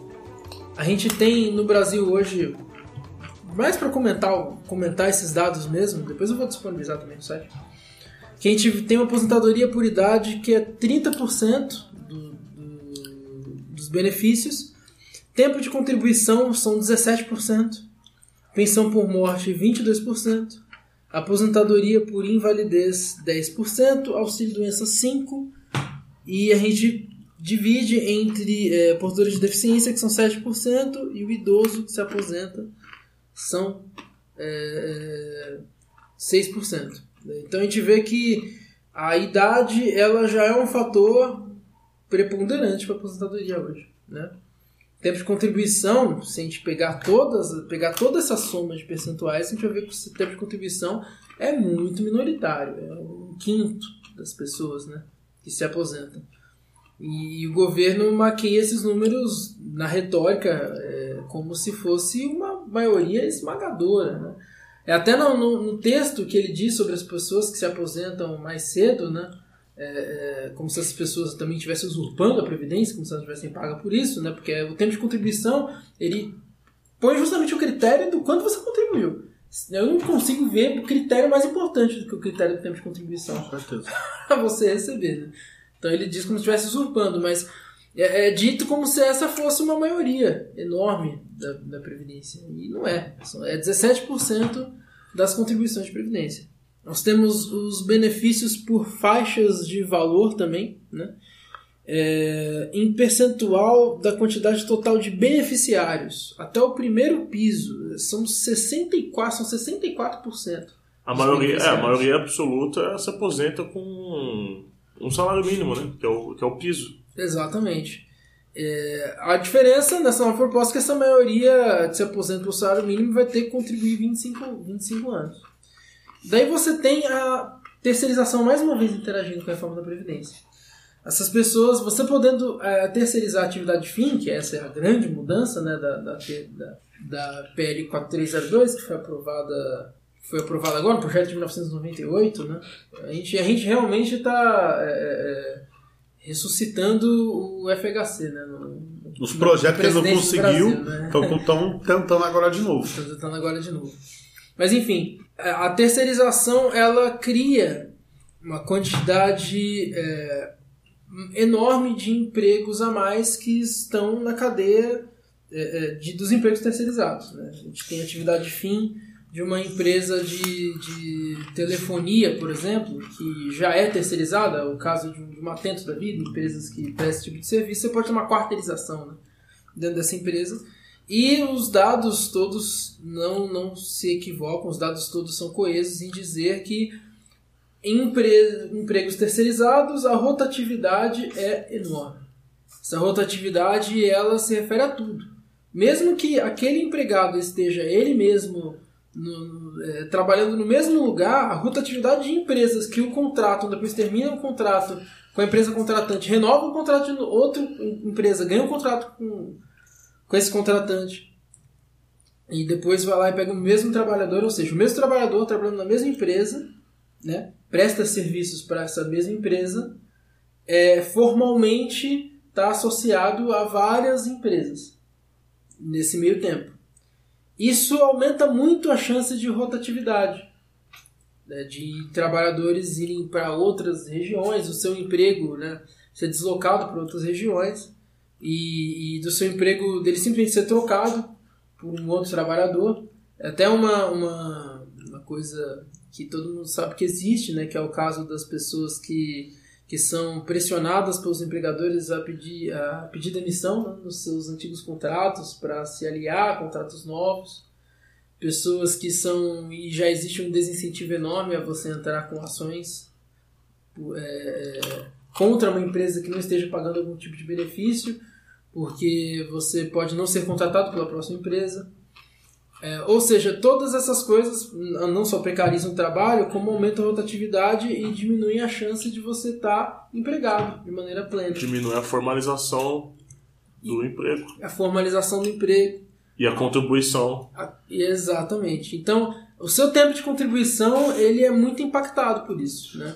Você impacta esses 64% dos beneficiários ou dos potenciais beneficiários, como a gente pode dizer, né? porque esses aqui são os que já recebem a contribuição, mas você impacta um valor, um, um percentual da maioria, na verdade, da população, quando você exige que ela contribua 25 anos e não 15 anos, né? E não pense, é, é, isso é algo muito engraçado né, de se pensar. Um provedor dentro de uma família, ele não pode trabalhar durante 15 anos não porque a Previdência não vai o pagar, mas é porque senão ele morre, né? Antes, né? antes. Não, não, não se ele morre antes, ele morre. A gente, o governo ele diz como se as pessoas pudessem, olha, você tem uma pessoa que é um vagabundo, que fica até os 40 anos sem trabalhar, essa pessoa começa a trabalhar aos 40 anos, ou como a gente pode pensar hoje, né, da maneira como é hoje. A pessoa começa a trabalhar, trabalha até os 50 anos e chega até os 65 anos. Essa pessoa começa a trabalhar com 50 anos, até os 65 ela se aposenta. Evidentemente que não. Essa pessoa trabalhou no mercado informal todo esse tempo. Né? Agora, essa pessoa ela contribuiu com a sua força laboral.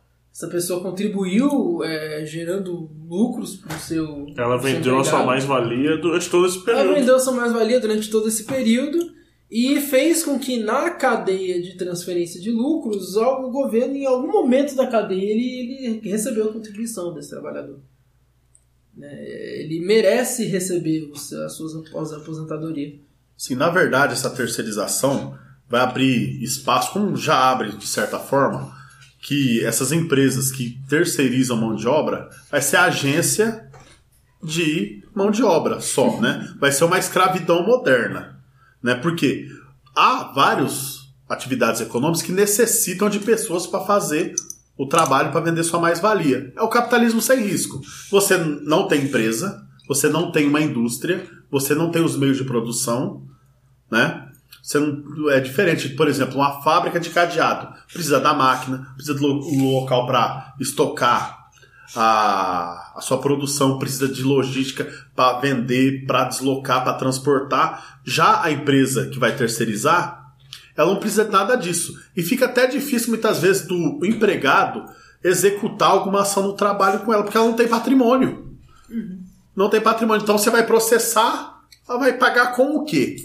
Não tem com o que pagar. A pessoa declara falência, não tem patrimônio, não tem síndico da massa falida, então simplesmente o trabalhador não vai ter daquela empresa que terceiriza a mão de obra o próprio a possibilidade de receber uma reclamatória trabalhista. E também abre para quem está no, no serviço público muitas vezes, né? Pensar, ah, mas eu já sou concursado, já tenho direito adquirido, mas muitas vezes lá na frente o, o próximo funcionário público, né, assim pensando na consciência de classe a solidariedade de classe, também não vai ter acesso a isso porque o emprego dele vai estar terceirizado, né? Então, vai ter um monte de empresa que vai ser só aluguel de mão de obra, uma escravidão moderna, para terceirizar o trabalho. E tem mais uma outra questão da reforma trabalhista que é o trabalho intermitente. O que, que é? Você fica à disposição da empresa ou das empresas e você só recebe pelas horas trabalhadas semanal. Você foi lá, você trabalhou 50 horas, você vai receber as 50 horas. Você, traba, você ganhou, trabalhou 20 horas, você vai receber essas 20 horas, né? E como já foi dito aqui, é, você trabalha aqui hoje numa empresa e depois presta serviço da, da, outra, vai ser uma escravidão moderna. Porque quando colocava aquele monte de escravo amarrado atrás do cavalo, ó, essa lavoura aqui de algodão você escolhe aqui, depois vai lá para de café, vai deslocando o povo. A escravidão moderna. Eu acho que só vai faltar o pelourinho para dar a surra no final do dia, né? Para os escravos insolentes. Mas como a gente nunca pode duvidar da capacidade da elite brasileira, em breve vai ter até pelourinho, né? Para quem tem um, bis, um bisavô, um tataravô que foi escravo, vai voltar à escravidão praticamente, né? Você vai trabalhar o troco prato de comida e olhe lá porque ainda tinha senzala antigamente. Hoje nem senzala tem. Você vai pra favela, construir o um barraco, né? Aí tem uma chuva, cai, morre todo mundo. É aquele desastre, né? Então, esse é o ônus que estão colocando, tentando colocar o preço da, da crise nos homens da classe trabalhadora, né? é, a destruição dos direitos trabalhistas que foi conquistado ao longo de décadas vai voltar à escravidão, né? voltar ao à abjeção total, em nome do, do capital e desse capitalismo sem risco que essas empresas terceirizadas já praticam já. Eu fico pensando como é que vai ser a relação é, em relação ao trabalho intermitente de quem trabalha 20 horas, como é que vai ser esse recolhimento do FGTS ou até para a própria Previdência, né? Vai ser o caos, né? Vai incentivar a própria pejotização mesmo, né? Vai, todo mundo vai ser PJ. A, a, verdade, né? A realidade, a triste realidade é que a, a lei de terceirização, votada recentemente, já é o primeiro passo para para a destruição, a liquidação do, do, dos direitos trabalhistas que temos atualmente. Ela abre esse caminho e com essas outras questões, da, essas outras propostas é, da modernização da CLT, vai ser só o, o segmento dessa política de precarização da, da atividade de trabalho e tirar o máximo possível da responsabilidade das empresas e jogar só nas costas do trabalhador. É, hoje existe a figura do sobreaviso. Né? Você tem um emprego que você não consegue ter uma previsão tão grande né, de quando aquele trabalhador vai ser importante, você deixa ele em sobreaviso, ele recebe inclusive por esse sobreaviso, ou então você simplesmente coloca o trabalhador num turno de revezamento e esse trabalhador fica atendendo às demandas que vão aparecendo no seu, no seu trabalho. Agora, é, é, com uma, uma pejotização você acaba com isso. Com a, a terceirização você é, é, é e juntamente da terceirização a reforma trabalhista, né, você aumenta até o incentivo dessas empresas pequenas de, de fazer esse tipo de contrato. Como é que fica o cálculo é como é que fica o cálculo previdenciário, o cálculo de benefício de contagem de tempo de uma pessoa é, nesse sentido? Ah, mas agora nós temos só a idade mínima como principal, tudo bem, como principal elemento, mas o principal elemento que vai contribuir, que vai formar o valor final da aposentadoria, da aposentadoria sim está é, é, partindo do tempo de contribuição. Né? Então você diminui o valor que você recebe. É que se a gente puder fazer um resumo é, aqui no, no que essa proposta de reforma da Previdência quer fazer, é fazer com que todos se aposentem só com 65 anos e que ganhem um salário mínimo. Essa, esse é o real objetivo que o governo quer com essa proposta.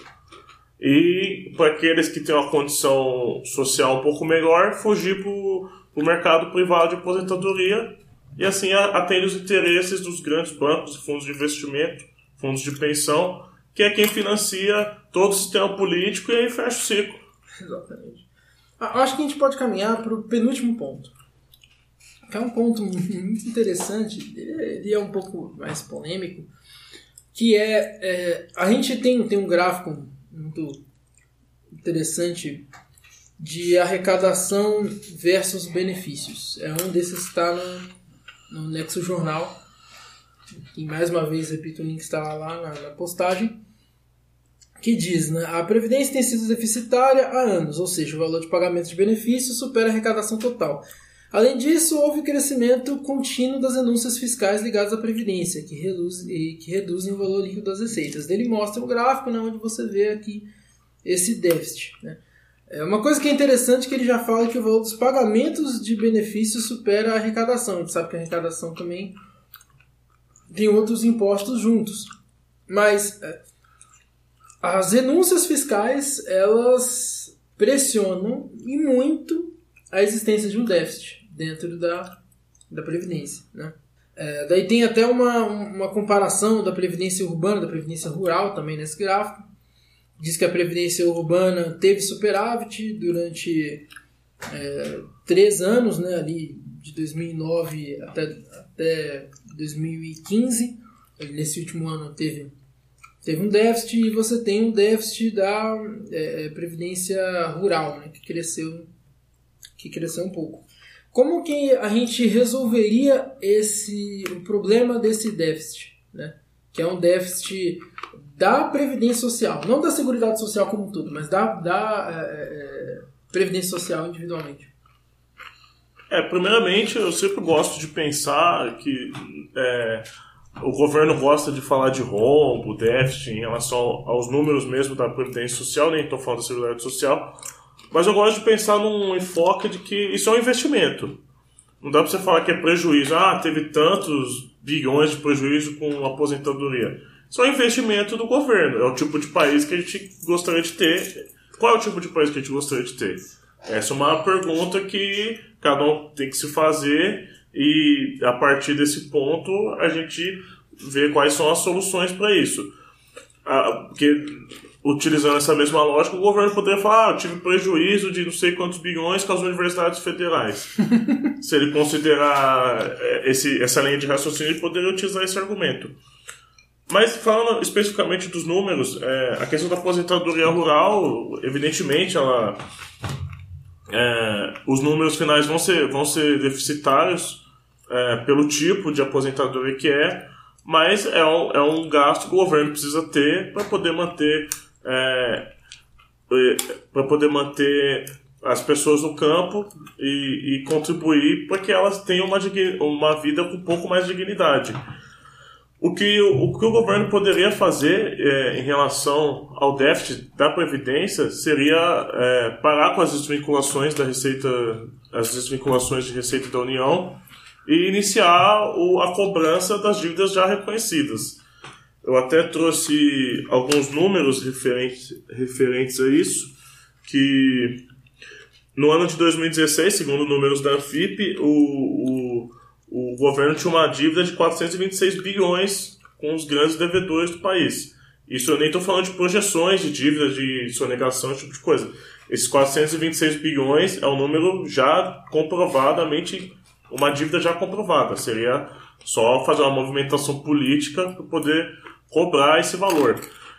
Um nome também que eu sempre gosto de dizer quando eu estou falando sobre esse tema, que é o maior devedor pessoa física do, do, do país, que é Coincidentemente, ele é um dos vice-diretores da Fiesp, né, entidade lá do Pato Amarelo, que é o senhor Laodice de Abreu Duarte, que somente ele deve 6,9 bilhões para o governo federal.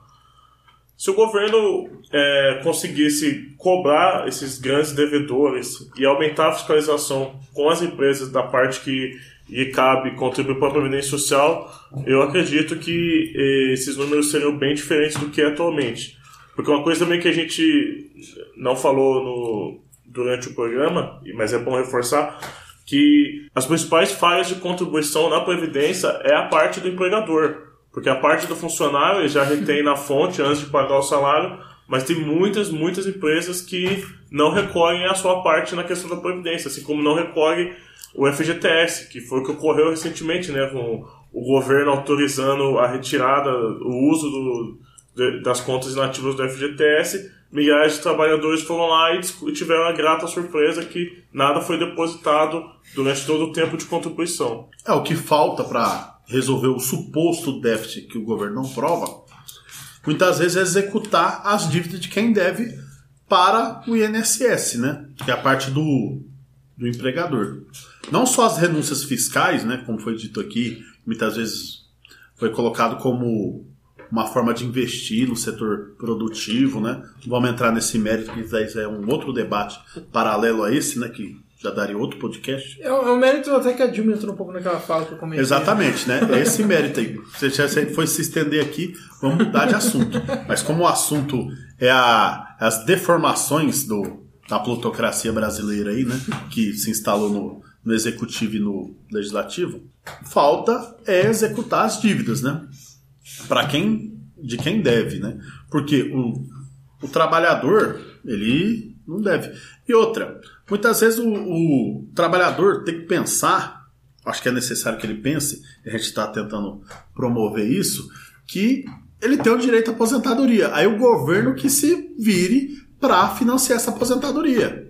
Né? Porque a gente já vende a nossa mais-valia, já paga imposto, já prover que o governo faça isso, né? Então, o, como o Fernando Henrique dizia, o Brasil não é um país pobre, é um país de pobres. Então, um monte de pobre num lugar só. Então, o governo que resolva isso. E a nossa elite, infelizmente, não dá para esperar muito dela, porque ela não é capitalista, como em outros países, vai lá, investe, corre risco, compete no capitalismo. Ela quer se associar ao Estado.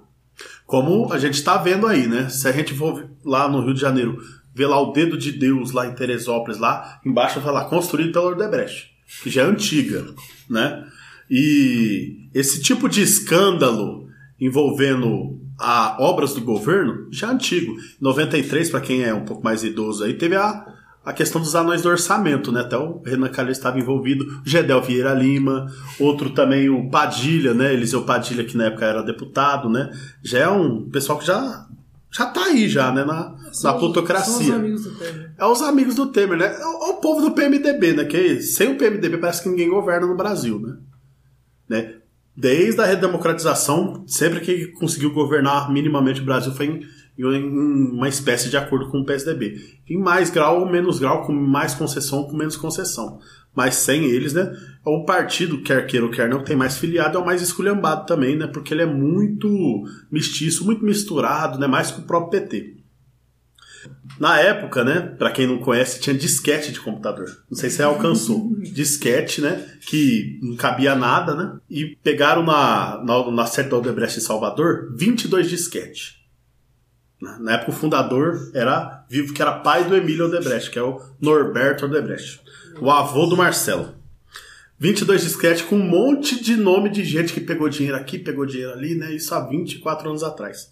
E todo mundo ficou nervoso na época, né? Nossa, agora o Brasil tem jeito, né? Fez uma, fizeram uma operação lá, apareceu na mídia, mais ou menos a mesma coisa que está acontecendo agora. Aquela desgraceira toda agora, o Brasil tem jeito. Depois todo mundo esqueceu disso, aqueles mesmo boca aberta lá, que já já tava lá no, no esquema, continuaram, né? Sumiram um pouco de tempo, né? O próprio Eliseu Padilha também foi ministro dos transportes do governo do FHC, né? Vale lembrar também, né, que o PMDB tá sempre aí.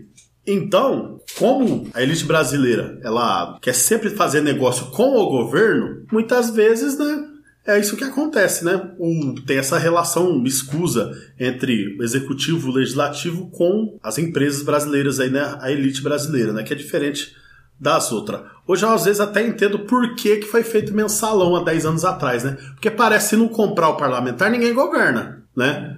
Tanto é que Zé, Zé Dirceu continua preso, Vacari continua preso, Delupe foi solto tal, né? Mas ficou preso um tempo. Mas eu não tenho nenhuma esperança que essa, mudando um pouco de assunto, essa Operação Lava Jato vai trazer a moralidade para o Brasil. Né? Isso aí é para tirar uns da, da jogada e colocar outros, né? E muitas vezes, né, o, o próprio PT, tem aquela esperança em 2018 Lula, né? Vale lembrar o que o Zé Dirceu vive ameaçando aí, né? Tem que ver se o Lula vai poder ser eleito, vai poder concorrer, né? Não precisa prender o Lula, basta deixar ele inelegível, né? Algum processo, ele sendo ficha suja, tchau Lula. Uma coisa, às vezes parece difícil você dizer que você vai cobrar as empresas do valor que elas devem, né? Como se primeiro fosse uma massa enorme de empresas falidas, que a gente já viu e que não é verdade, né? Mas você teve, por exemplo, empresas como a JBS, que deviam cifras absurdas eh, relacionadas à Previdência, e, e, que essas mesmas empresas receberam é, um valor, é, como é o caso da JBS, que recebeu um valor enorme do BNDES para uma daquelas empresas que são as campeões, né? Do, uhum. super campeões. As super campeões do Brasil. Para vender carne com papelão para a gente depois, né? pra gente descobrir isso anos depois. Então, o governo, ele não só é, é, é, não cobra essas, essa dívida, como ele, inclusive, é, continua dando, continua emprestando dinheiro a juros baixíssimos para essas mesmas empresas que devem o, o, o INSS essa relação promíscua né, entre as grandes empresas brasileiras e o governo né, nesses parâmetros. Né. De valores, entre os 28 maiores devedores do INSS, nós temos Caixa Econômica Federal, prefeituras. Né, isso é muito bizarro de imaginar que você tem uma prefeitura como uma das maiores devedoras de INSS. Você tem a Petrobras como devedor de INSS. Você tem o antigo Banesp, você tem Banerj, então você tem é, empresas aqui que a gente sabe que não são de pequeno porte. Você tem a Vale do Rio Doce, ou melhor, a Vale, né? Então, assim, é, é, é, não são empresas de pequeno porte. Não são empresas que, você, que são desconhecidas, que seria difícil, ou que já não existem mais, ou que você não conseguiria Ou, porque achar. a, ou a dívida é impagável. Ou porque é uma dívida impagável, ou porque essas empresas não têm uma geração de caixa muito superior a essas dívidas né, depois de um prazo razoável. Então é perfeitamente possível executar, executar essas dívidas. E é perfeitamente possível a gente é, acabar com essa, com essa ideia do, do déficit. Se a gente tem mais trabalhadores no emprego, na formalidade, esses trabalhadores, é, você vai ter uma maior contribuição à Previdência. Se você tiver uma diminuição da terceirização, que faz com que essas empresas pequenas é, contribuam com, com simples ou que são é, é, valores até fixos, muitas vezes até independe do número de funcionários, né? É, se você diminuir a terceirização, você é, também consegue aumentar essa arrecadação para a Previdência. Então, existem vários métodos de aumento da, de arrecadação para a Previdência. É, você pode fazer uma coisa que no Brasil não acontece, que é cobrar herança. Né? Tem países que cobram um quarto do valor de herança. A própria Inglaterra é assim. Até a questão do, próprio trabalhador rural, você poderia criar um, um novo tipo de imposto para o grande latifúndio pagar e dessa Sim. forma acabar subsidiando o pequeno agricultor, o agricultor familiar. Exatamente, e subsidiando a previdência desse, desse pequeno agricultor. Então nós temos várias formas de fazer com que a gente tenha, que a gente tenha um superávit nesse campo. E a previdência social, ela é, como você bem disse, um investimento. Ninguém fica se perguntando se a educação teve superávit ou não, porque ela não foi feita para isso. Ninguém se pergunta se o SUS teve superávit ou não, porque ele não é feito para isso. Ele não tem retorno em si próprio. Até o mesmo pessoal fala que É bem-estar social, né? Então mesmo o pessoal fala que mesmo na letra, né, mesmo nos frios números da economia, né, o dinheiro que você investe em saúde tem um retorno de produtividade do trabalhador de 1,8, ou seja, 80%, por- 80% de retorno de investimento. Né? De fato, a Previdência ela é também um investimento, como, você, como o Flávio bem disse. A gente precisa pensar em todas essas coisas. Se você tiver algo que é um investimento e tem um retorno dentro da própria pasta, maravilha. Agora, se você tem um investimento que não tem um retorno na própria pasta, não quer dizer que ele é desnecessário ou que ele é supérfluo. Ou que você pode simplesmente mudar ele de tal maneira a desvaziá-lo, descaracterizá-lo, destruir né, o Estado democrático de direito e criar as condições de um mínimo estado de bem-estar social.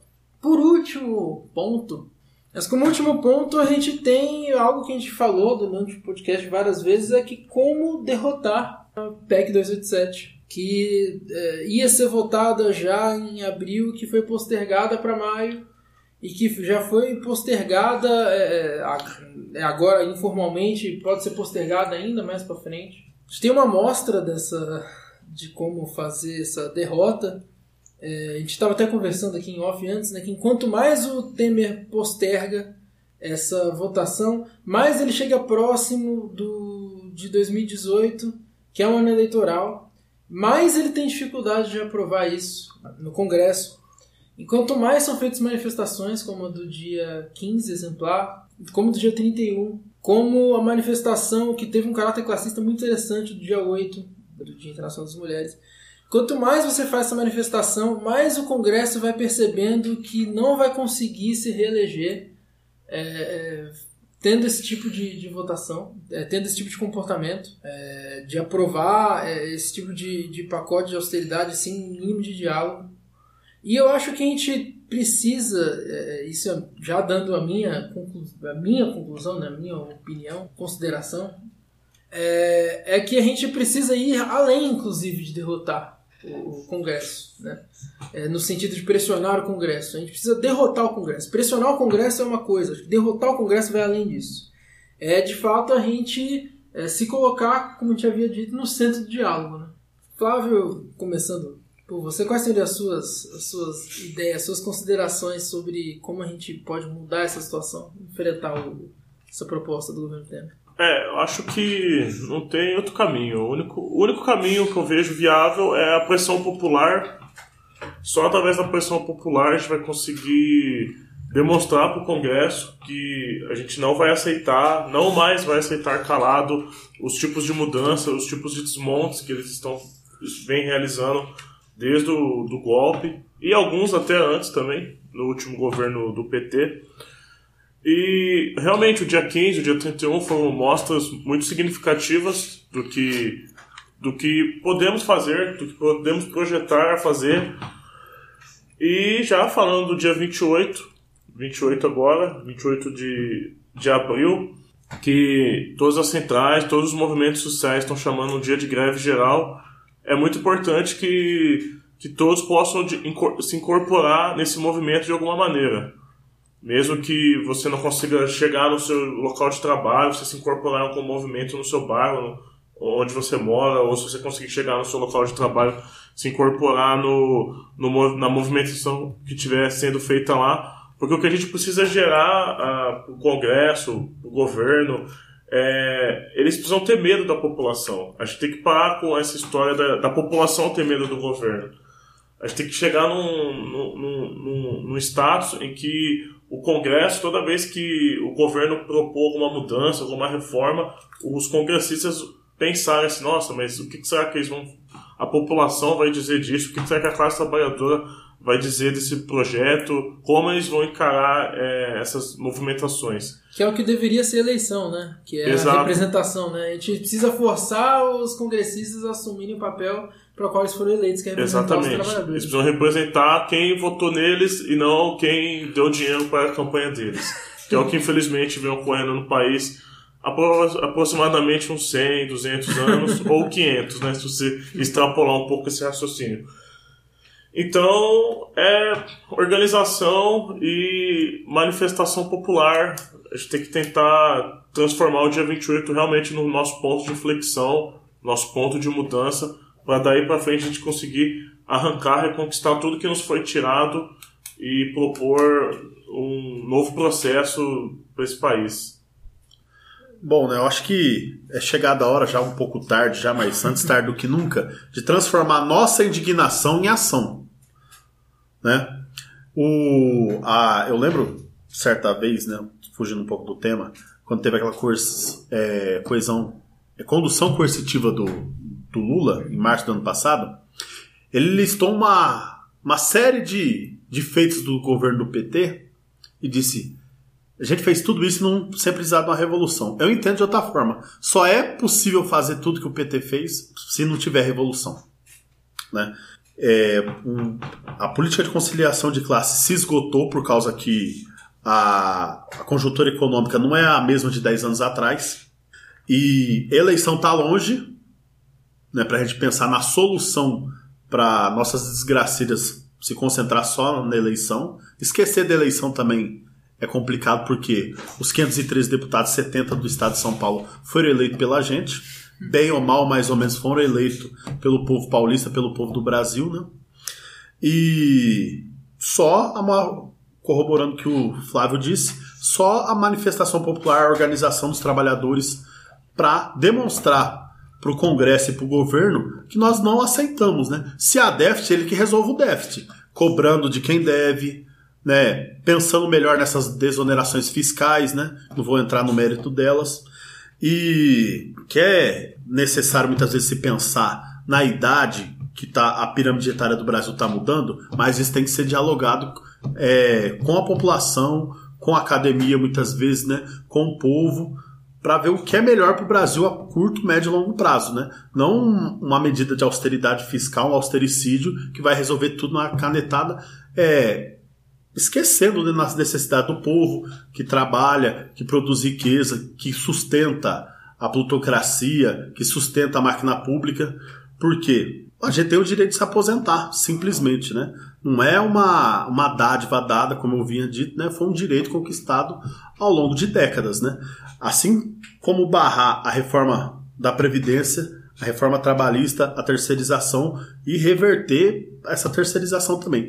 A reforma da Previdência precisa de uma maioria qualificada, que é 3 quintos do Congresso. A reforma da a reforma trabalhista não necessita, é lei ordinária, não precisa de PEC, né?